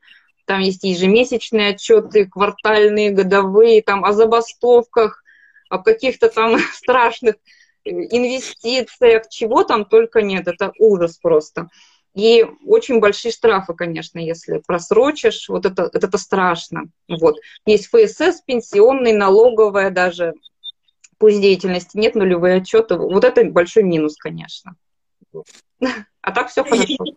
Я, я сейчас вспомнила свою молодость, когда я работала на кафедре, у нас у декана была тоже некоммерческая организация, вот мне сейчас всплыло просто, и у него был знакомый бухгалтер, который помогал ему оформлять вот эти всю отчетность, там несколько раз в год надо было подавать кипу бумаги, еще не было электронного документа оборота, надо было ехать, сдавать это все в окошечко, иногда ездила я, иногда кто-то ездил, ну, в общем, да. это тоже такой геморрой был но он его поддерживал там. Я помню, ставь везде нули. Типа мы ничего не зарабатываем. Я начала с бумажного, но сейчас уже жестко перевели на ЭЦП. Вот. Ну, и затрат еще сайт, конечно, это не обязательно абсолютно, но когда ты подаешься на гранты, на это вним, внимание обращают. То есть сразу видно, живой ты или не живой, ведешь ли ты какую-то деятельность. Mm-hmm. Вот. Так что я решила, что инвестиция нужная. Ну, мне, к счастью, помогли недорого. Ну, сайтик простой, но хотя бы он есть, по крайней мере. Mm-hmm. Группы в соцсетях, я их немножечко пока веду, сильно не взялась, ну, чтобы видно было, что я, я есть, в принципе, что меня можно найти как-то. Получается, что НКО нужен для того, чтобы привлечь средства гранта на свою какую-то просветительскую идею, проект. Именно, да, именно так. И такой проект у вас есть? Да, проект есть. Угу. Вообще планировала стартовать с другого совершенно проекта «Фронтовая семья» у меня. Я сама для себя, я нашла этого прадеда, много о нем узнала. А, вот. Ну, не сразу меня такая гениальная мысль посетила, что прадедов-то у меня четверо было, и вообще о них ничего не знаю, оказывается. И тут я увлеклась вот этим военным поиском, в общем, где двоюродные, троюродные, нашла 28 человек, которые воевали от нашей семьи обобщила этот материал и хотела стартовать вообще с этого проекта «Фронтовая семья». Но, конечно, вмешался случай, счастливый, я надеюсь, случай. Вот. У меня все время крутилась история в душе, как-то не отпускала вот э, судьбы того же самого прадеда. Сейчас в двух словах расскажу, чтобы было понятно, это имеет отношение к проекту. А, вот так получилось. Вот его, мой прадед был кадровым военным, он командиром батальон, саперного батальона. И 22 июня они встречали на границе, на самом выступе, Белостокском выступе, на границе.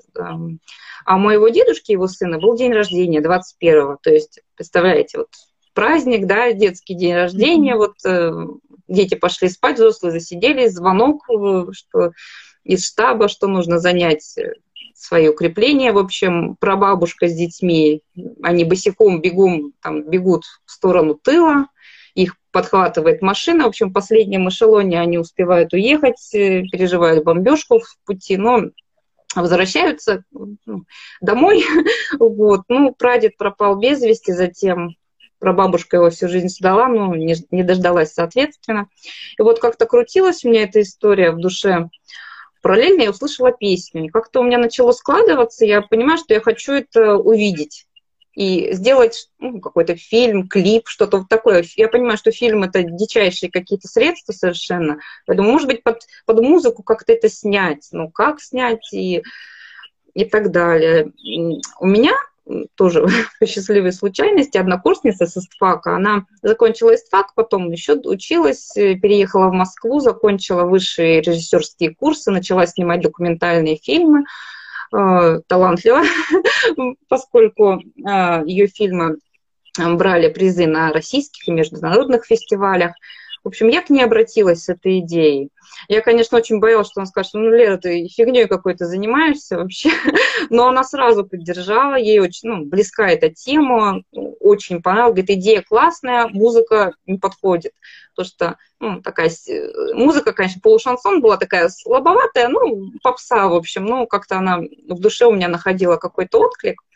И мы с ней стали искать другую песню. Песню нашли быстро, хорошую, академический вокал, все прекрасно. Но нужно, чтобы что-то снимать, нужно заключить договоры с авторами.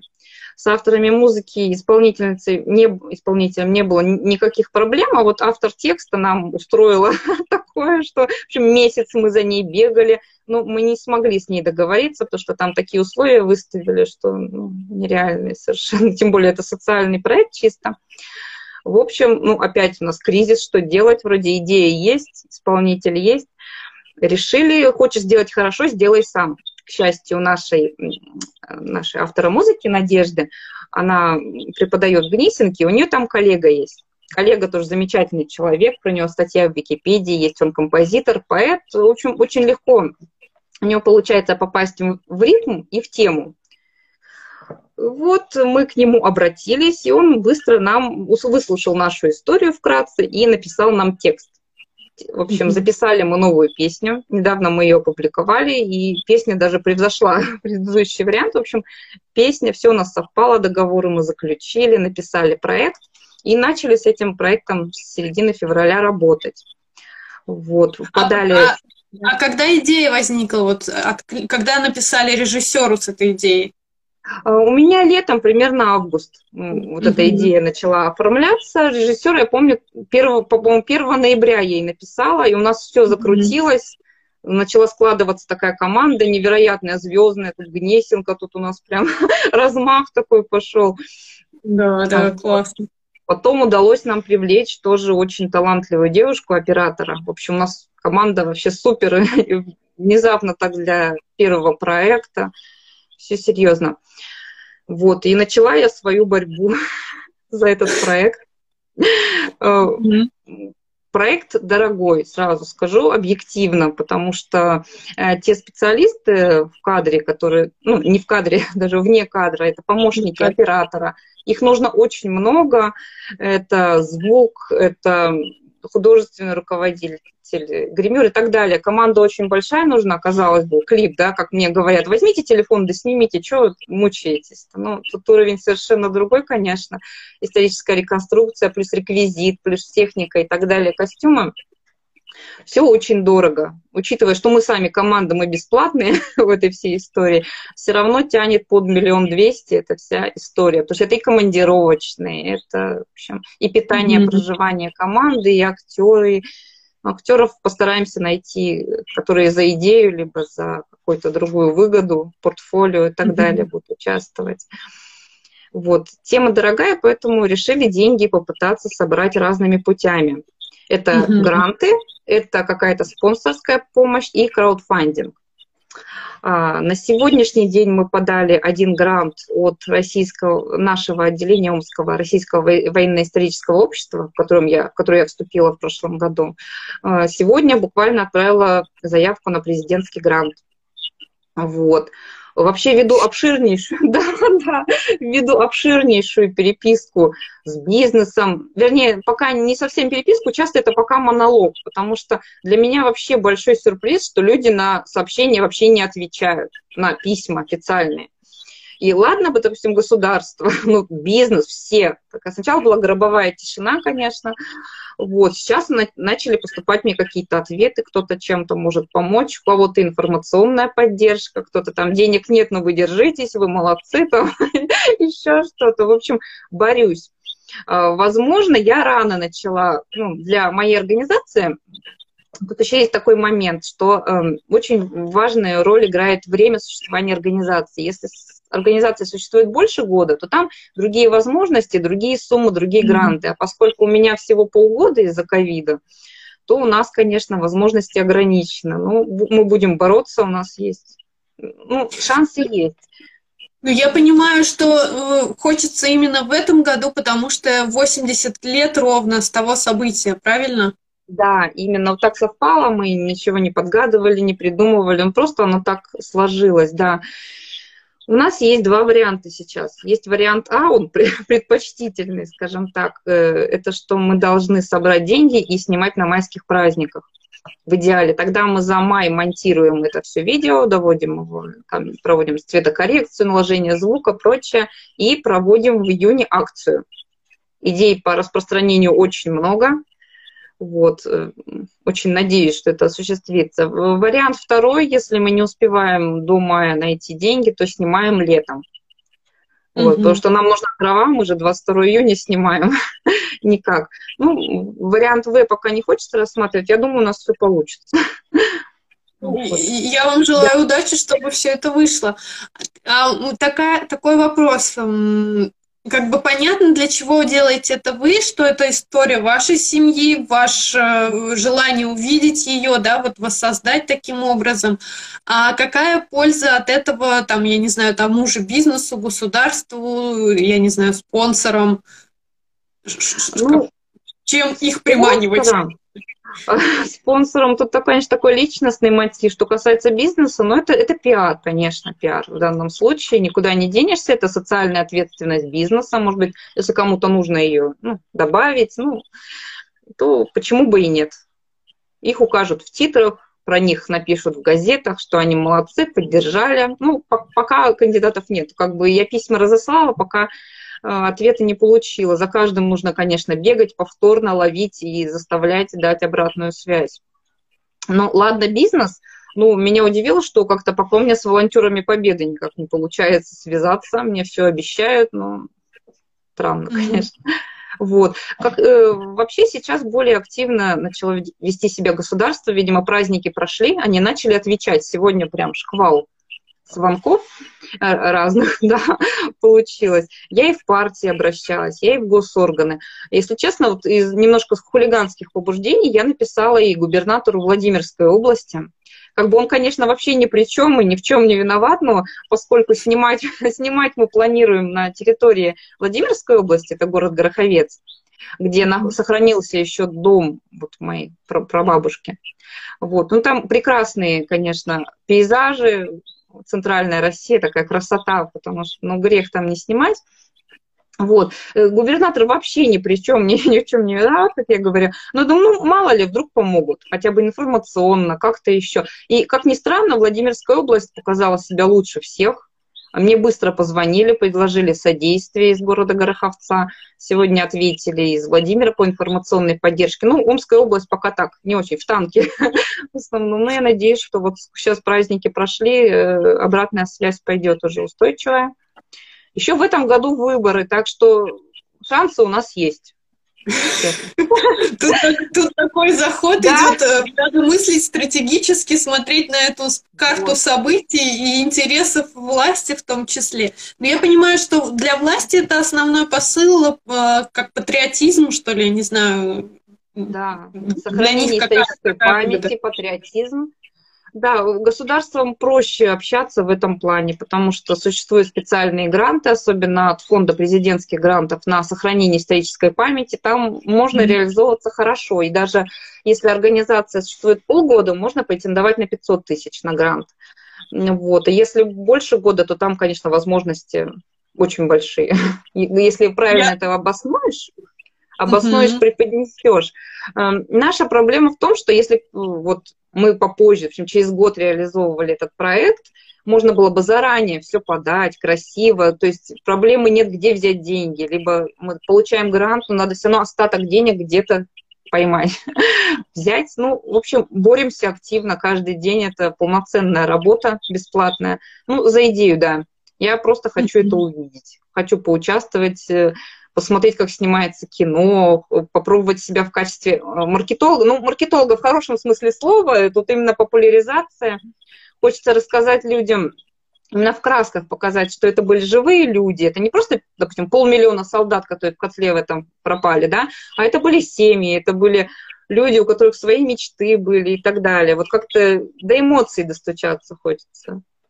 Особенно молодежи, которая ну, мало этим интересуется может, западет в душу.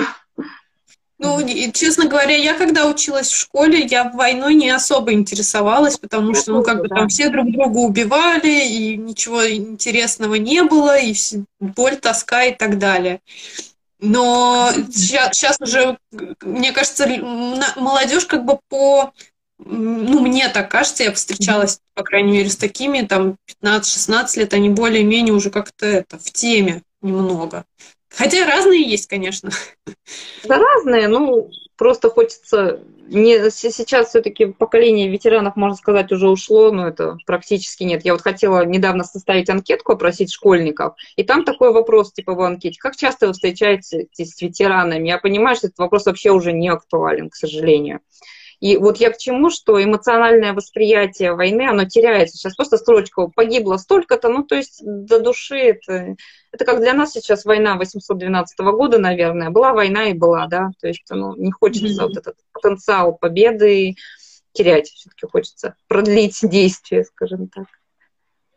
Ну, вот. я восхищена тем, что, во-первых, так масштабно мыслите. То есть ну, у нас большое уже сообщество в Инстаграме тех, кто занимается историей своей семьи. Там кто-то пишет родословную книгу, там я делала фотокнигу, то есть это небольшое издание чисто для моего круга, тех, кто знает родственников, да. Кто-то делает деревья большие на всю стену, но вот первый человек, который снимает клип, связанный с историей семьи, и еще плюс несет это социальную какую-то такую нагрузку, связанную с историей войны и, и наших наших э, простых граждан, так скажем. Вот и так для меня это прям вот так сложилось, хотя человек, который клипы почти не смотрит и к кинематографу никакого отношения не имею, потому что я была соавтором сценария, кое-какие мои идеи были использованы уже режиссером. Она, конечно, это все обработала художественно, там нет стопроцентного биографического совпадения, там кое-что пришлось показать по-другому, потому что иначе зритель не поймет, там очень много кадров, это уже полный метр надо снимать, чтобы объяснить. Ну, вот, да, вот так масштабно, да. Так получилось. Получилось, как будто извиняюсь за это. Родословную книгу я очень хочу, но что меня останавливает? Я уже продумала, как я... У меня будет пять родословных книг по каждому, по каждому прадеду, ну, то есть по каждому деду и бабушке. То есть четыре книги и одна аналитическая общая книга. Что меня останавливает, я не доработала по моему деду одну веточку, именно гороховецкую. А в чем, во что это упирается? Пока в деньги.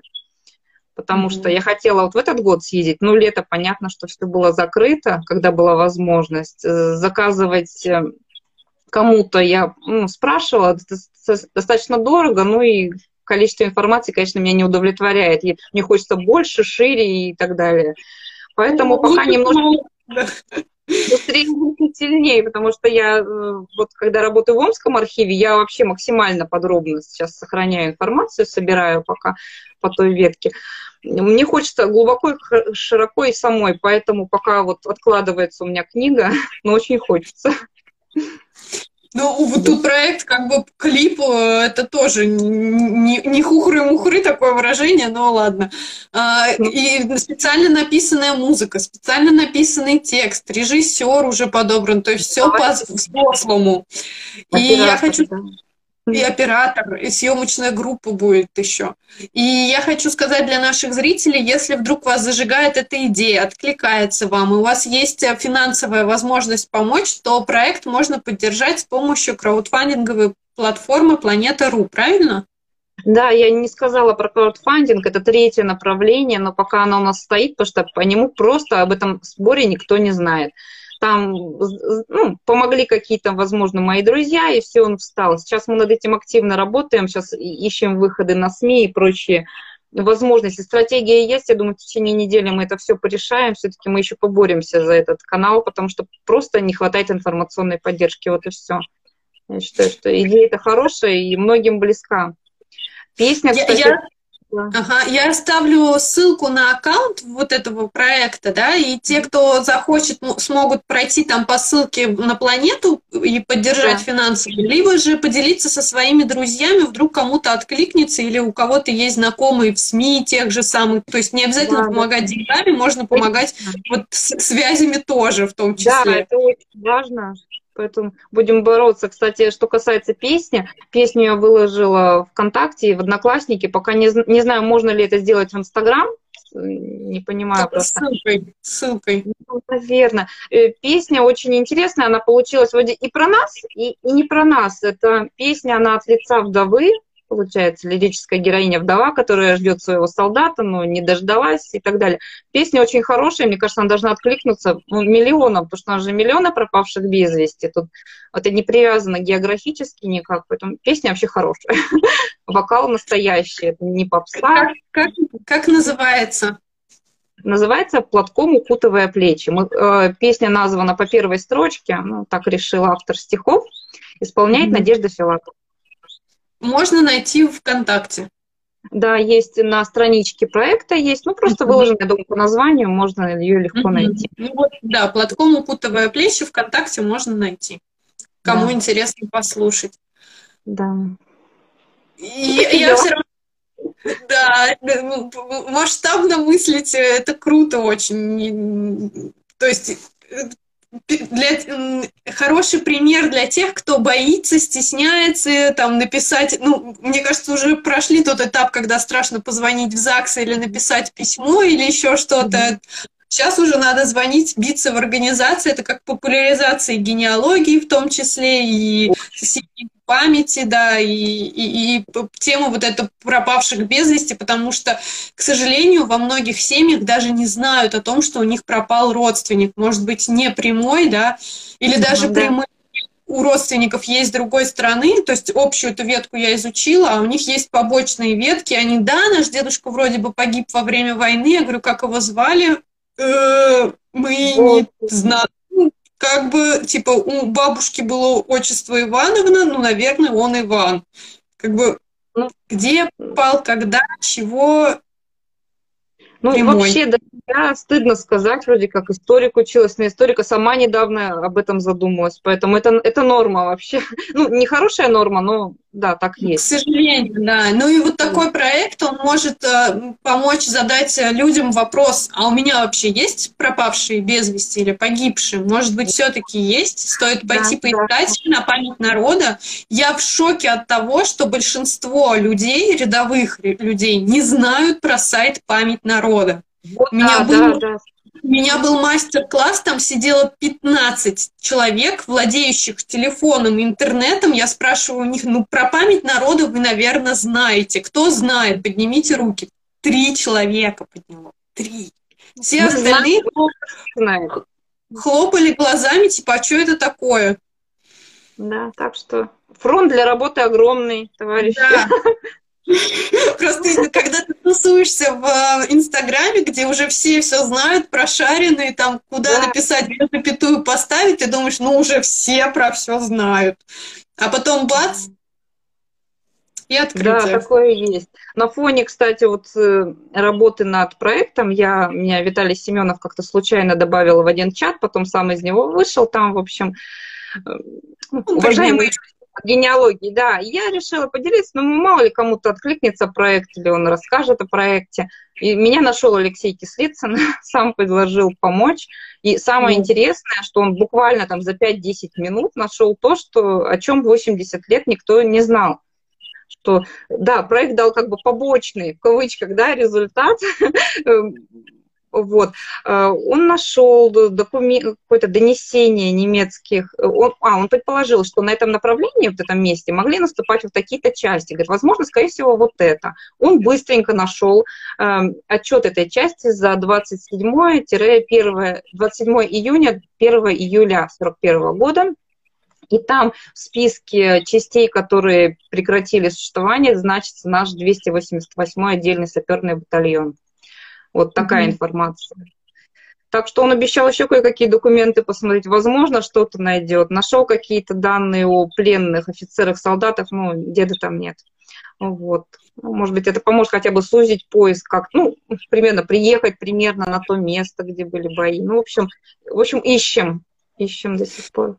Я хочу сказать для наших зрителей, кто вдруг не слышал имя Алексея Кислицына, то вы многое потеряли. Это человек, который занимается Второй мировой войной, помогает другим в поиске, вот как сейчас рассказала Валерия. И у него есть лекции, которые доступны бесплатно. Он несколько раз выступал на проекте Генэкспо, у него есть подробные лекции на Рудстехе, три штуки по 20 минут, поэтому если вы занимаетесь военным поиском, то обязательно смотрите его лекции, там очень много всего полезного. И еще в тему сразу же скажу, для тех, кто интересуется пропавшими без вести, в мае должен будет выйти альманах Генэкспо, наверное, слышали, Валерия, посвященный как раз первое. Вот. Про, про, пропавшим без вести там будет разбираться, будут разбираться причины, почему могли пропасть без вести. Будут разные специалисты рассказывать о своем опыте в этих направлениях. Поэтому альманах будет доступен бесплатно в электронной версии, и сейчас его уже можно заказать в печатной у Виталия Семенова. Если будут да. вопросы, можете мне задать, я подскажу. Жду.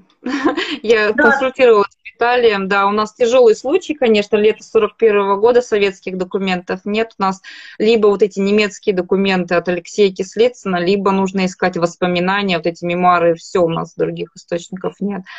Вот также мне я познакомилась с поисковиком из Беларуси, он ведет группу в Одноклассниках, Белостокский котел выступ.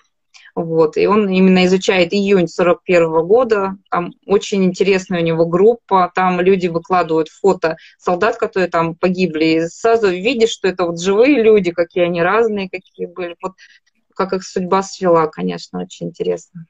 Угу. Грустно интересно.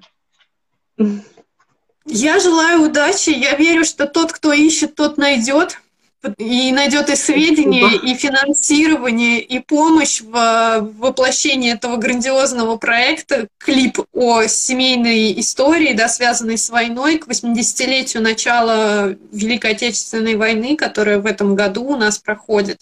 И я очень надеюсь, что и верю, что все случится, все, все произойдет. И очень да. этого вам желаю. Спасибо большое. Вообще некоммерческая организация это, это вообще-то весело на самом деле. Даже иногда я вот сейчас езжу на встречи, где-то предприниматели меня сводят, и люди не расположены, но это тоже очень большой опыт общения, другой уровень собеседника. Это очень познавательно, вот очень сильно. Так что некоммерческая организация это хорошо, если у вас есть идеи, то э, э, рекомендую. Как путь саморазвития тоже такое можно. Это, Абсолютно. мне кажется, уже выше, ну, мы интересуемся историей нашей семьи, а потом мы начинаем это популяризировать на таком вот э, уже более высшем порядке. Да, но это полноценная работа, и если гранты постоянно идут проекты, то есть там финансирование, там есть зарплата, но mm-hmm. этим нужно начинать, если хочешь именно зарплату, этим нужно начинать заниматься сильно заранее, потому что год, как говорит организация, вылеживается. До грантов, но там все равно нужно показывать какую-то деятельность, в общем, это сложный такой момент, но это не сразу, скажем так, работа, но не сразу, сам себе создаешь рабочее место, ну, это интересно, очень познавательно. Это, это, да, это классно, необычно. Я предлагаю перейти к Блицу. Хорошо. У меня был э, опрос в, в посте, где я спрашивала моих постоянных зрителей Гентока, оставлять Блиц или не оставлять. И мнения разделились, но большинство захотели оставить, поэтому он остался и немножко модернизировался. Будет теперь только три вопроса. Мы с вами поэкспериментируем, потом посмотрим, может, я что-нибудь еще потом поменяю. Значит, первый, мой самый любимый вопрос. Зачем заниматься генеалогией? Самый сложный вопрос. Трудно людям объяснить, зачем ты этим занимаешься. Это надо чувствовать, конечно. Ну, наверное, мой ответ это, чтобы вырастить крылья за спиной, потому что это действительно у меня вот такие ощущения, мне кажется, с каждым новым родственником я становлюсь, сильнее. Это действительно почва под ногами. И проще как-то жить, преодолевать. Вот я даже портрет прадеда повесила себе на стену большой. Как-то мне, я посмотрю на него, и как-то мне это сил придает. Вот это, это, это к вопросу вот, э, про чиновников. Просто сейчас вспомнила, захотела поделиться. Э, президент, по-моему, Украины, что ли, или где-то было, что вы вешаете портреты не президента, а своих детей. И смотрите им в глаза каждый день, что вы делаете и зачем. И вот э, да. портреты предков тоже к этому же. Ну, то есть это черпать да. оттуда песня, э, этот взгляд словно высший суд, да, для ребят, что сейчас растут. Ну, да, вот у меня дети растут, смотрят в этой атмосфере. У меня даже дочка у нас, э, ну, стандарт для бессмертного полка, она такой вопрос задала интересный в 7 лет. Говорит, а у них что, даже кладбища нет? Я сначала не поняла, ну, пропавший без вести. Я говорю, ну да, нет кладбища даже. Вот так вот ребенок воспринимает. Так что mm-hmm. вот зачем. И, конечно, это невероятное ощущение, когда находишь. Вот я много, э, мне посчастливилось, что у меня родственники с Ярославской области, там есть удаленный доступ. Я очень много работала с этими документами, и, конечно, и с мормонами работала, когда мне о них рассказали. Это, конечно, невероятное ощущение, когда вот именно находишь это прям вот до дрожи, вот, у меня был небольшой опыт небольшого заказа в Омском архиве. Я нахожу, допустим, нужную информацию, но таких ощущений нет близко. Ну, есть ощущение, кто молодец, я молодец, я там все разобралась. Но это, это совершенно другое для себя и для кого-то. Даже не деньги, не об этом речь, просто друг, другое дело. Я работала сначала с мормонами и дома танцевала победный танец, вот так вот, когда кого-нибудь находила. Вот. А когда я оказалась, а когда я оказалась в архиве, и я нашла свою прабабушку, и я такая сижу, думаю, можно танцевать или нет? Да, Меня сразу выгонят или как? Ну да, это может понять только тот, кто этим занимается, как бы другому скажешь, как странный какой-то. Ну, да. Вот, кстати, про находку. Александра, дальше это будет вопрос или нет? Да, я забыла. Можно да. сейчас про, про бомбу-то. Раз мы да, заговорили. Давай. Да, ага. в удаленном доступе, в общем, рассказали мне умные люди про мормонов, как этим пользоваться. Я такая присытилась, что документов много уже, я такая разленилась немножко. И решила посмотреть немножко боковую веточку. У меня э, родственники по, по Шибарским, они в основном были дворовыми людьми, они постоянно куда-то переезжали, это какой-то кошмар, в общем. По несколько раз за жизнь их искать было трудно, я останавливалась, потом снова бралась с какими-то с новыми идеями, находила. В общем, я решила боковую веточку посмотреть э, про сестру моего прямого предка. Вот, предок сам уехал в другое место жить, она осталась на месте. Думаю, там мать и вот дама, думаю, посмотрю. И думаю, буду смотреть исповедную росписи каждые 10 лет. Если она пропадет, начну смотреть, ну, между ними уже запись о смерти или что-то еще. И вот я невнимательно посмотрела следующий документ, ее не нашла. Думаю, ну, начинаю смотреть метрические книги. И если бы я внимательно смотрела, я бы никогда не нашла такого. Это первое упоминание фамилии, мною найденное. Это, я, к сожалению, забыла посмотреть, это уже было года два или полтора назад. Это примерно 1830-е годы, когда фамилия в этой местности вообще не употреблялась, и даже в последующей местности она тоже не употреблялась до конца XIX века. И тут э, я нахожу случайно запись о браке жены брата вот этого моего предка, она повторно выходит замуж, и там написано, что это вдова а, Алексея Петрова, сына Шабарского, там еще Шабарский, который погиб такого-то числа на войне, там где-то еще. То есть э, сразу огромное количество сведений я получила. И вот это первое упоминание фамилии. То есть, получается, фамилия, это фамилия, прозвище, это как минимум с 18 века тянется. Ну, в более ранних документах, конечно, ничего нет, но это, конечно, вообще для меня очень ценная находка. А происхождение фамилии известно или нет? Потому что это не от имени же, от, про, от прозвища или что это? Это от прозвища. Фамилия, кстати, получилась уникальная. Очень много подобных фамилий, типа Шибаев, другие окончания, но именно шибарских нет ни в базах, нигде. Те, те, которые находятся, они родственники. То есть я больше нигде не находила людей, ни в соцсетях, которые не родственники. Там есть ну, очень дальние какие-то, которых я поняла, кто они благодаря поиску, но других нет таких людей. Ну вот какое-то такое прозвище а, в интернете разные толкования, есть поня... Э, ну, вариант, что это смелый, дерзкий, ну, может, какая-то mm-hmm. наглость, может быть, какой-то шумный человек, какая-то черта характера. Но дерзость есть немножко, я вижу, и в детях, и где-то в себе. Хотя я думаю, что есть тихий такой человек, но вот даже в общении с чиновниками у меня прям вот на интерес даже. Что они, какую мне отписку мне напишут? Почему они не могут меня поддержать? Ну, какая-то есть дерзость. Для дворовых людей, конечно, образовато, да. Так что, может быть, это и правда. Не знаю, что там за история была. Я желаю, чтобы эта дерзость помогала, чтобы она проявлялась, помогала, да. Да, в таких начинаниях. Спасибо за историю, очень классный пример, когда можно исследовать документы, да, уже ну, так вот в расслабленном режиме, а потом что-то находить.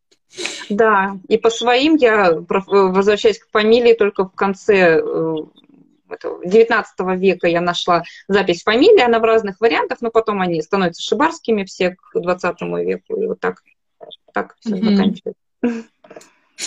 Или начинается. Вот такая находка на дурака. Вот если бы я была внимательна, я бы не нашла это, я бы не смотрела эти документы. Повезло. Ну, да. Повезло. Ну, может, потом бы дошли когда-нибудь. Ой, вряд ли, что-то вряд ли. Ну, повезло мне. Такой вот счастливый случай. Второй вопрос. Представьте, что создали машину времени, у которой есть две функции, но выбрать можно только одну. Первая функция – это поговорить с каким-то родственником, уже можно ушедшим, то есть провести с ним полноценное интервью. И вторая функция – это побыть наблюдателем, то есть выбрать семью, за которой хочешь один день просто посмотреть, понаблюдать, как тенью. То есть они тебя не видят, а ты их видишь. Что бы выбрали? Ой, прям невероятный какой-то вопрос. А, наверное, пообщаться бы я выбрала. Но опять же с этим прадедом что-то меня клинит на этой истории, можно подумать. Ну просто у меня все так сложилось, и диплом, и проект. Я, я психически здорова, но вот мне очень хотелось бы с ним пообщаться. По моему опыту тоже всегда цепляет какая-то ветка больше, чем другие. Как правило, это либо вот пропавшие без вести, либо про кого вообще ничего не известно в семье, ну вот как у меня да. было тоже, либо тот, с кого ты начал этим вообще заниматься. А иногда ну, это совпадает. Вот так Мы и совпадает, недавно... что да, сердце не успокоилось все равно, и вот так. Мы недавно с Леной Бурцевой обсуждали, она тоже самое говорит, что у нее вот пропавший, погибший, то есть на войне, и первый, кем она занялась. И вот так на, на них внимание и идет. Да. И заключительный вопрос. Оказавшись перед предками, что вы у них спросите, либо скажете? Ну, это такой неожиданный вопрос, конечно. Ой-ой-ой. Я бы хотела понять, чем вот как, что при, при, с ним приключилось, вот в последний момент, конечно. Вот это не дает покоя. Что бы спросила? Трудно сказать. Я наверное, рассказала, что мы выжили, что он, он уже не знал, выжили мы или нет, потому что вот тот же белорусский поисковик говорит, что он находит очень много именно семей комсостава убитых, детей, женщин, и как бы когда уже видели, что состояние критическое, ведь я так понимаю, что он дожил до конца июня, по крайней мере, когда ты видишь вот это все вокруг, и, конечно, я думаю, не усп... ну, трудно, да, понять, знаешь, твоя семья выжила или нет. Я бы рассказала, что мы живем, в общем, живем-то мы ничего, Да, так что... Популяризируем семейную историю. Да. Клипы про вас снимаем. Они бы вообще, конечно. Про бабушку бы, наверное, в шоке была. Что, чем мы тут занимаемся? Песни пишут э, известные композиторы про вас, да. Так. Преподаватели песенки, да. Ой, доценты. О. Вот память предков, да, как живет в нас. Я напомню, что если вам откликается деятельность э, Валерии, и вы хотите каким-то образом помочь либо денежно, либо э, связью, да, там есть какой-то знакомый бизнесмен, которому нужна вот эта вот социальная, есть возможность социально поддержать проект, то обязательно расскажите о проекте Валерии им. И, в принципе, поделитесь в соцсетях, может быть, кому-то откликнется. Буду очень благодарна человечески просто от души. Потому что такая вот тема социальная полностью. Мы сегодня затронули важные темы про то, что делать, когда личностный кризис да, наступает, э, как открыть НКО, плюсы и минусы рассказали в генеалогии, как это связано с генеалогией, как э, снять клип э, про историю своей семьи, как защитить диплом, связанный с историей своей семьи. Столько классных тем было поднято. Большое спасибо, Валерия. Я желаю удачи, чтобы все получилось, и мы в июне увидели этот клип. Спасибо вам большое, душевно. Для меня большая честь э, на Гентоке быть гостем, тем более начало второго сезона. Я желаю Александре новых идей. Замечательно. Да, я, я вот, э, я много на кого подписана, слежу только за вами, честно. Мне откликается ваш стиль очень такой он немножко какой такой позитивный, немножко наивный в хорошем смысле этого слова. У меня, у меня то же самое все. Я даже сама нарисовала эмблему для НКО, она такая немножко детская, из матрешечек, но мне она, она позитивная, она мне нравится. Так что... это, это классно. Главное, чтобы откликалось самому, а потом уже и остальные потянутся. Да, кстати, небольшой это лайфхак, я забыла об этом сказать, что при регистрации организации можно сразу зарегистрировать как бы бесплатно свое, свой логотип. Просто ты делаешь приложение к уставу, и Минюст регистрирует, ну, какая-никакая-то защита вашего товарного знака, потому что если регистрировать отдельно, это, ну, это достаточно дорого. Вот. А тут все равно защита есть закона, так что мы поступили именно так. Матрешки защищены, не пытайтесь. Никто не уведет матрешку. Да.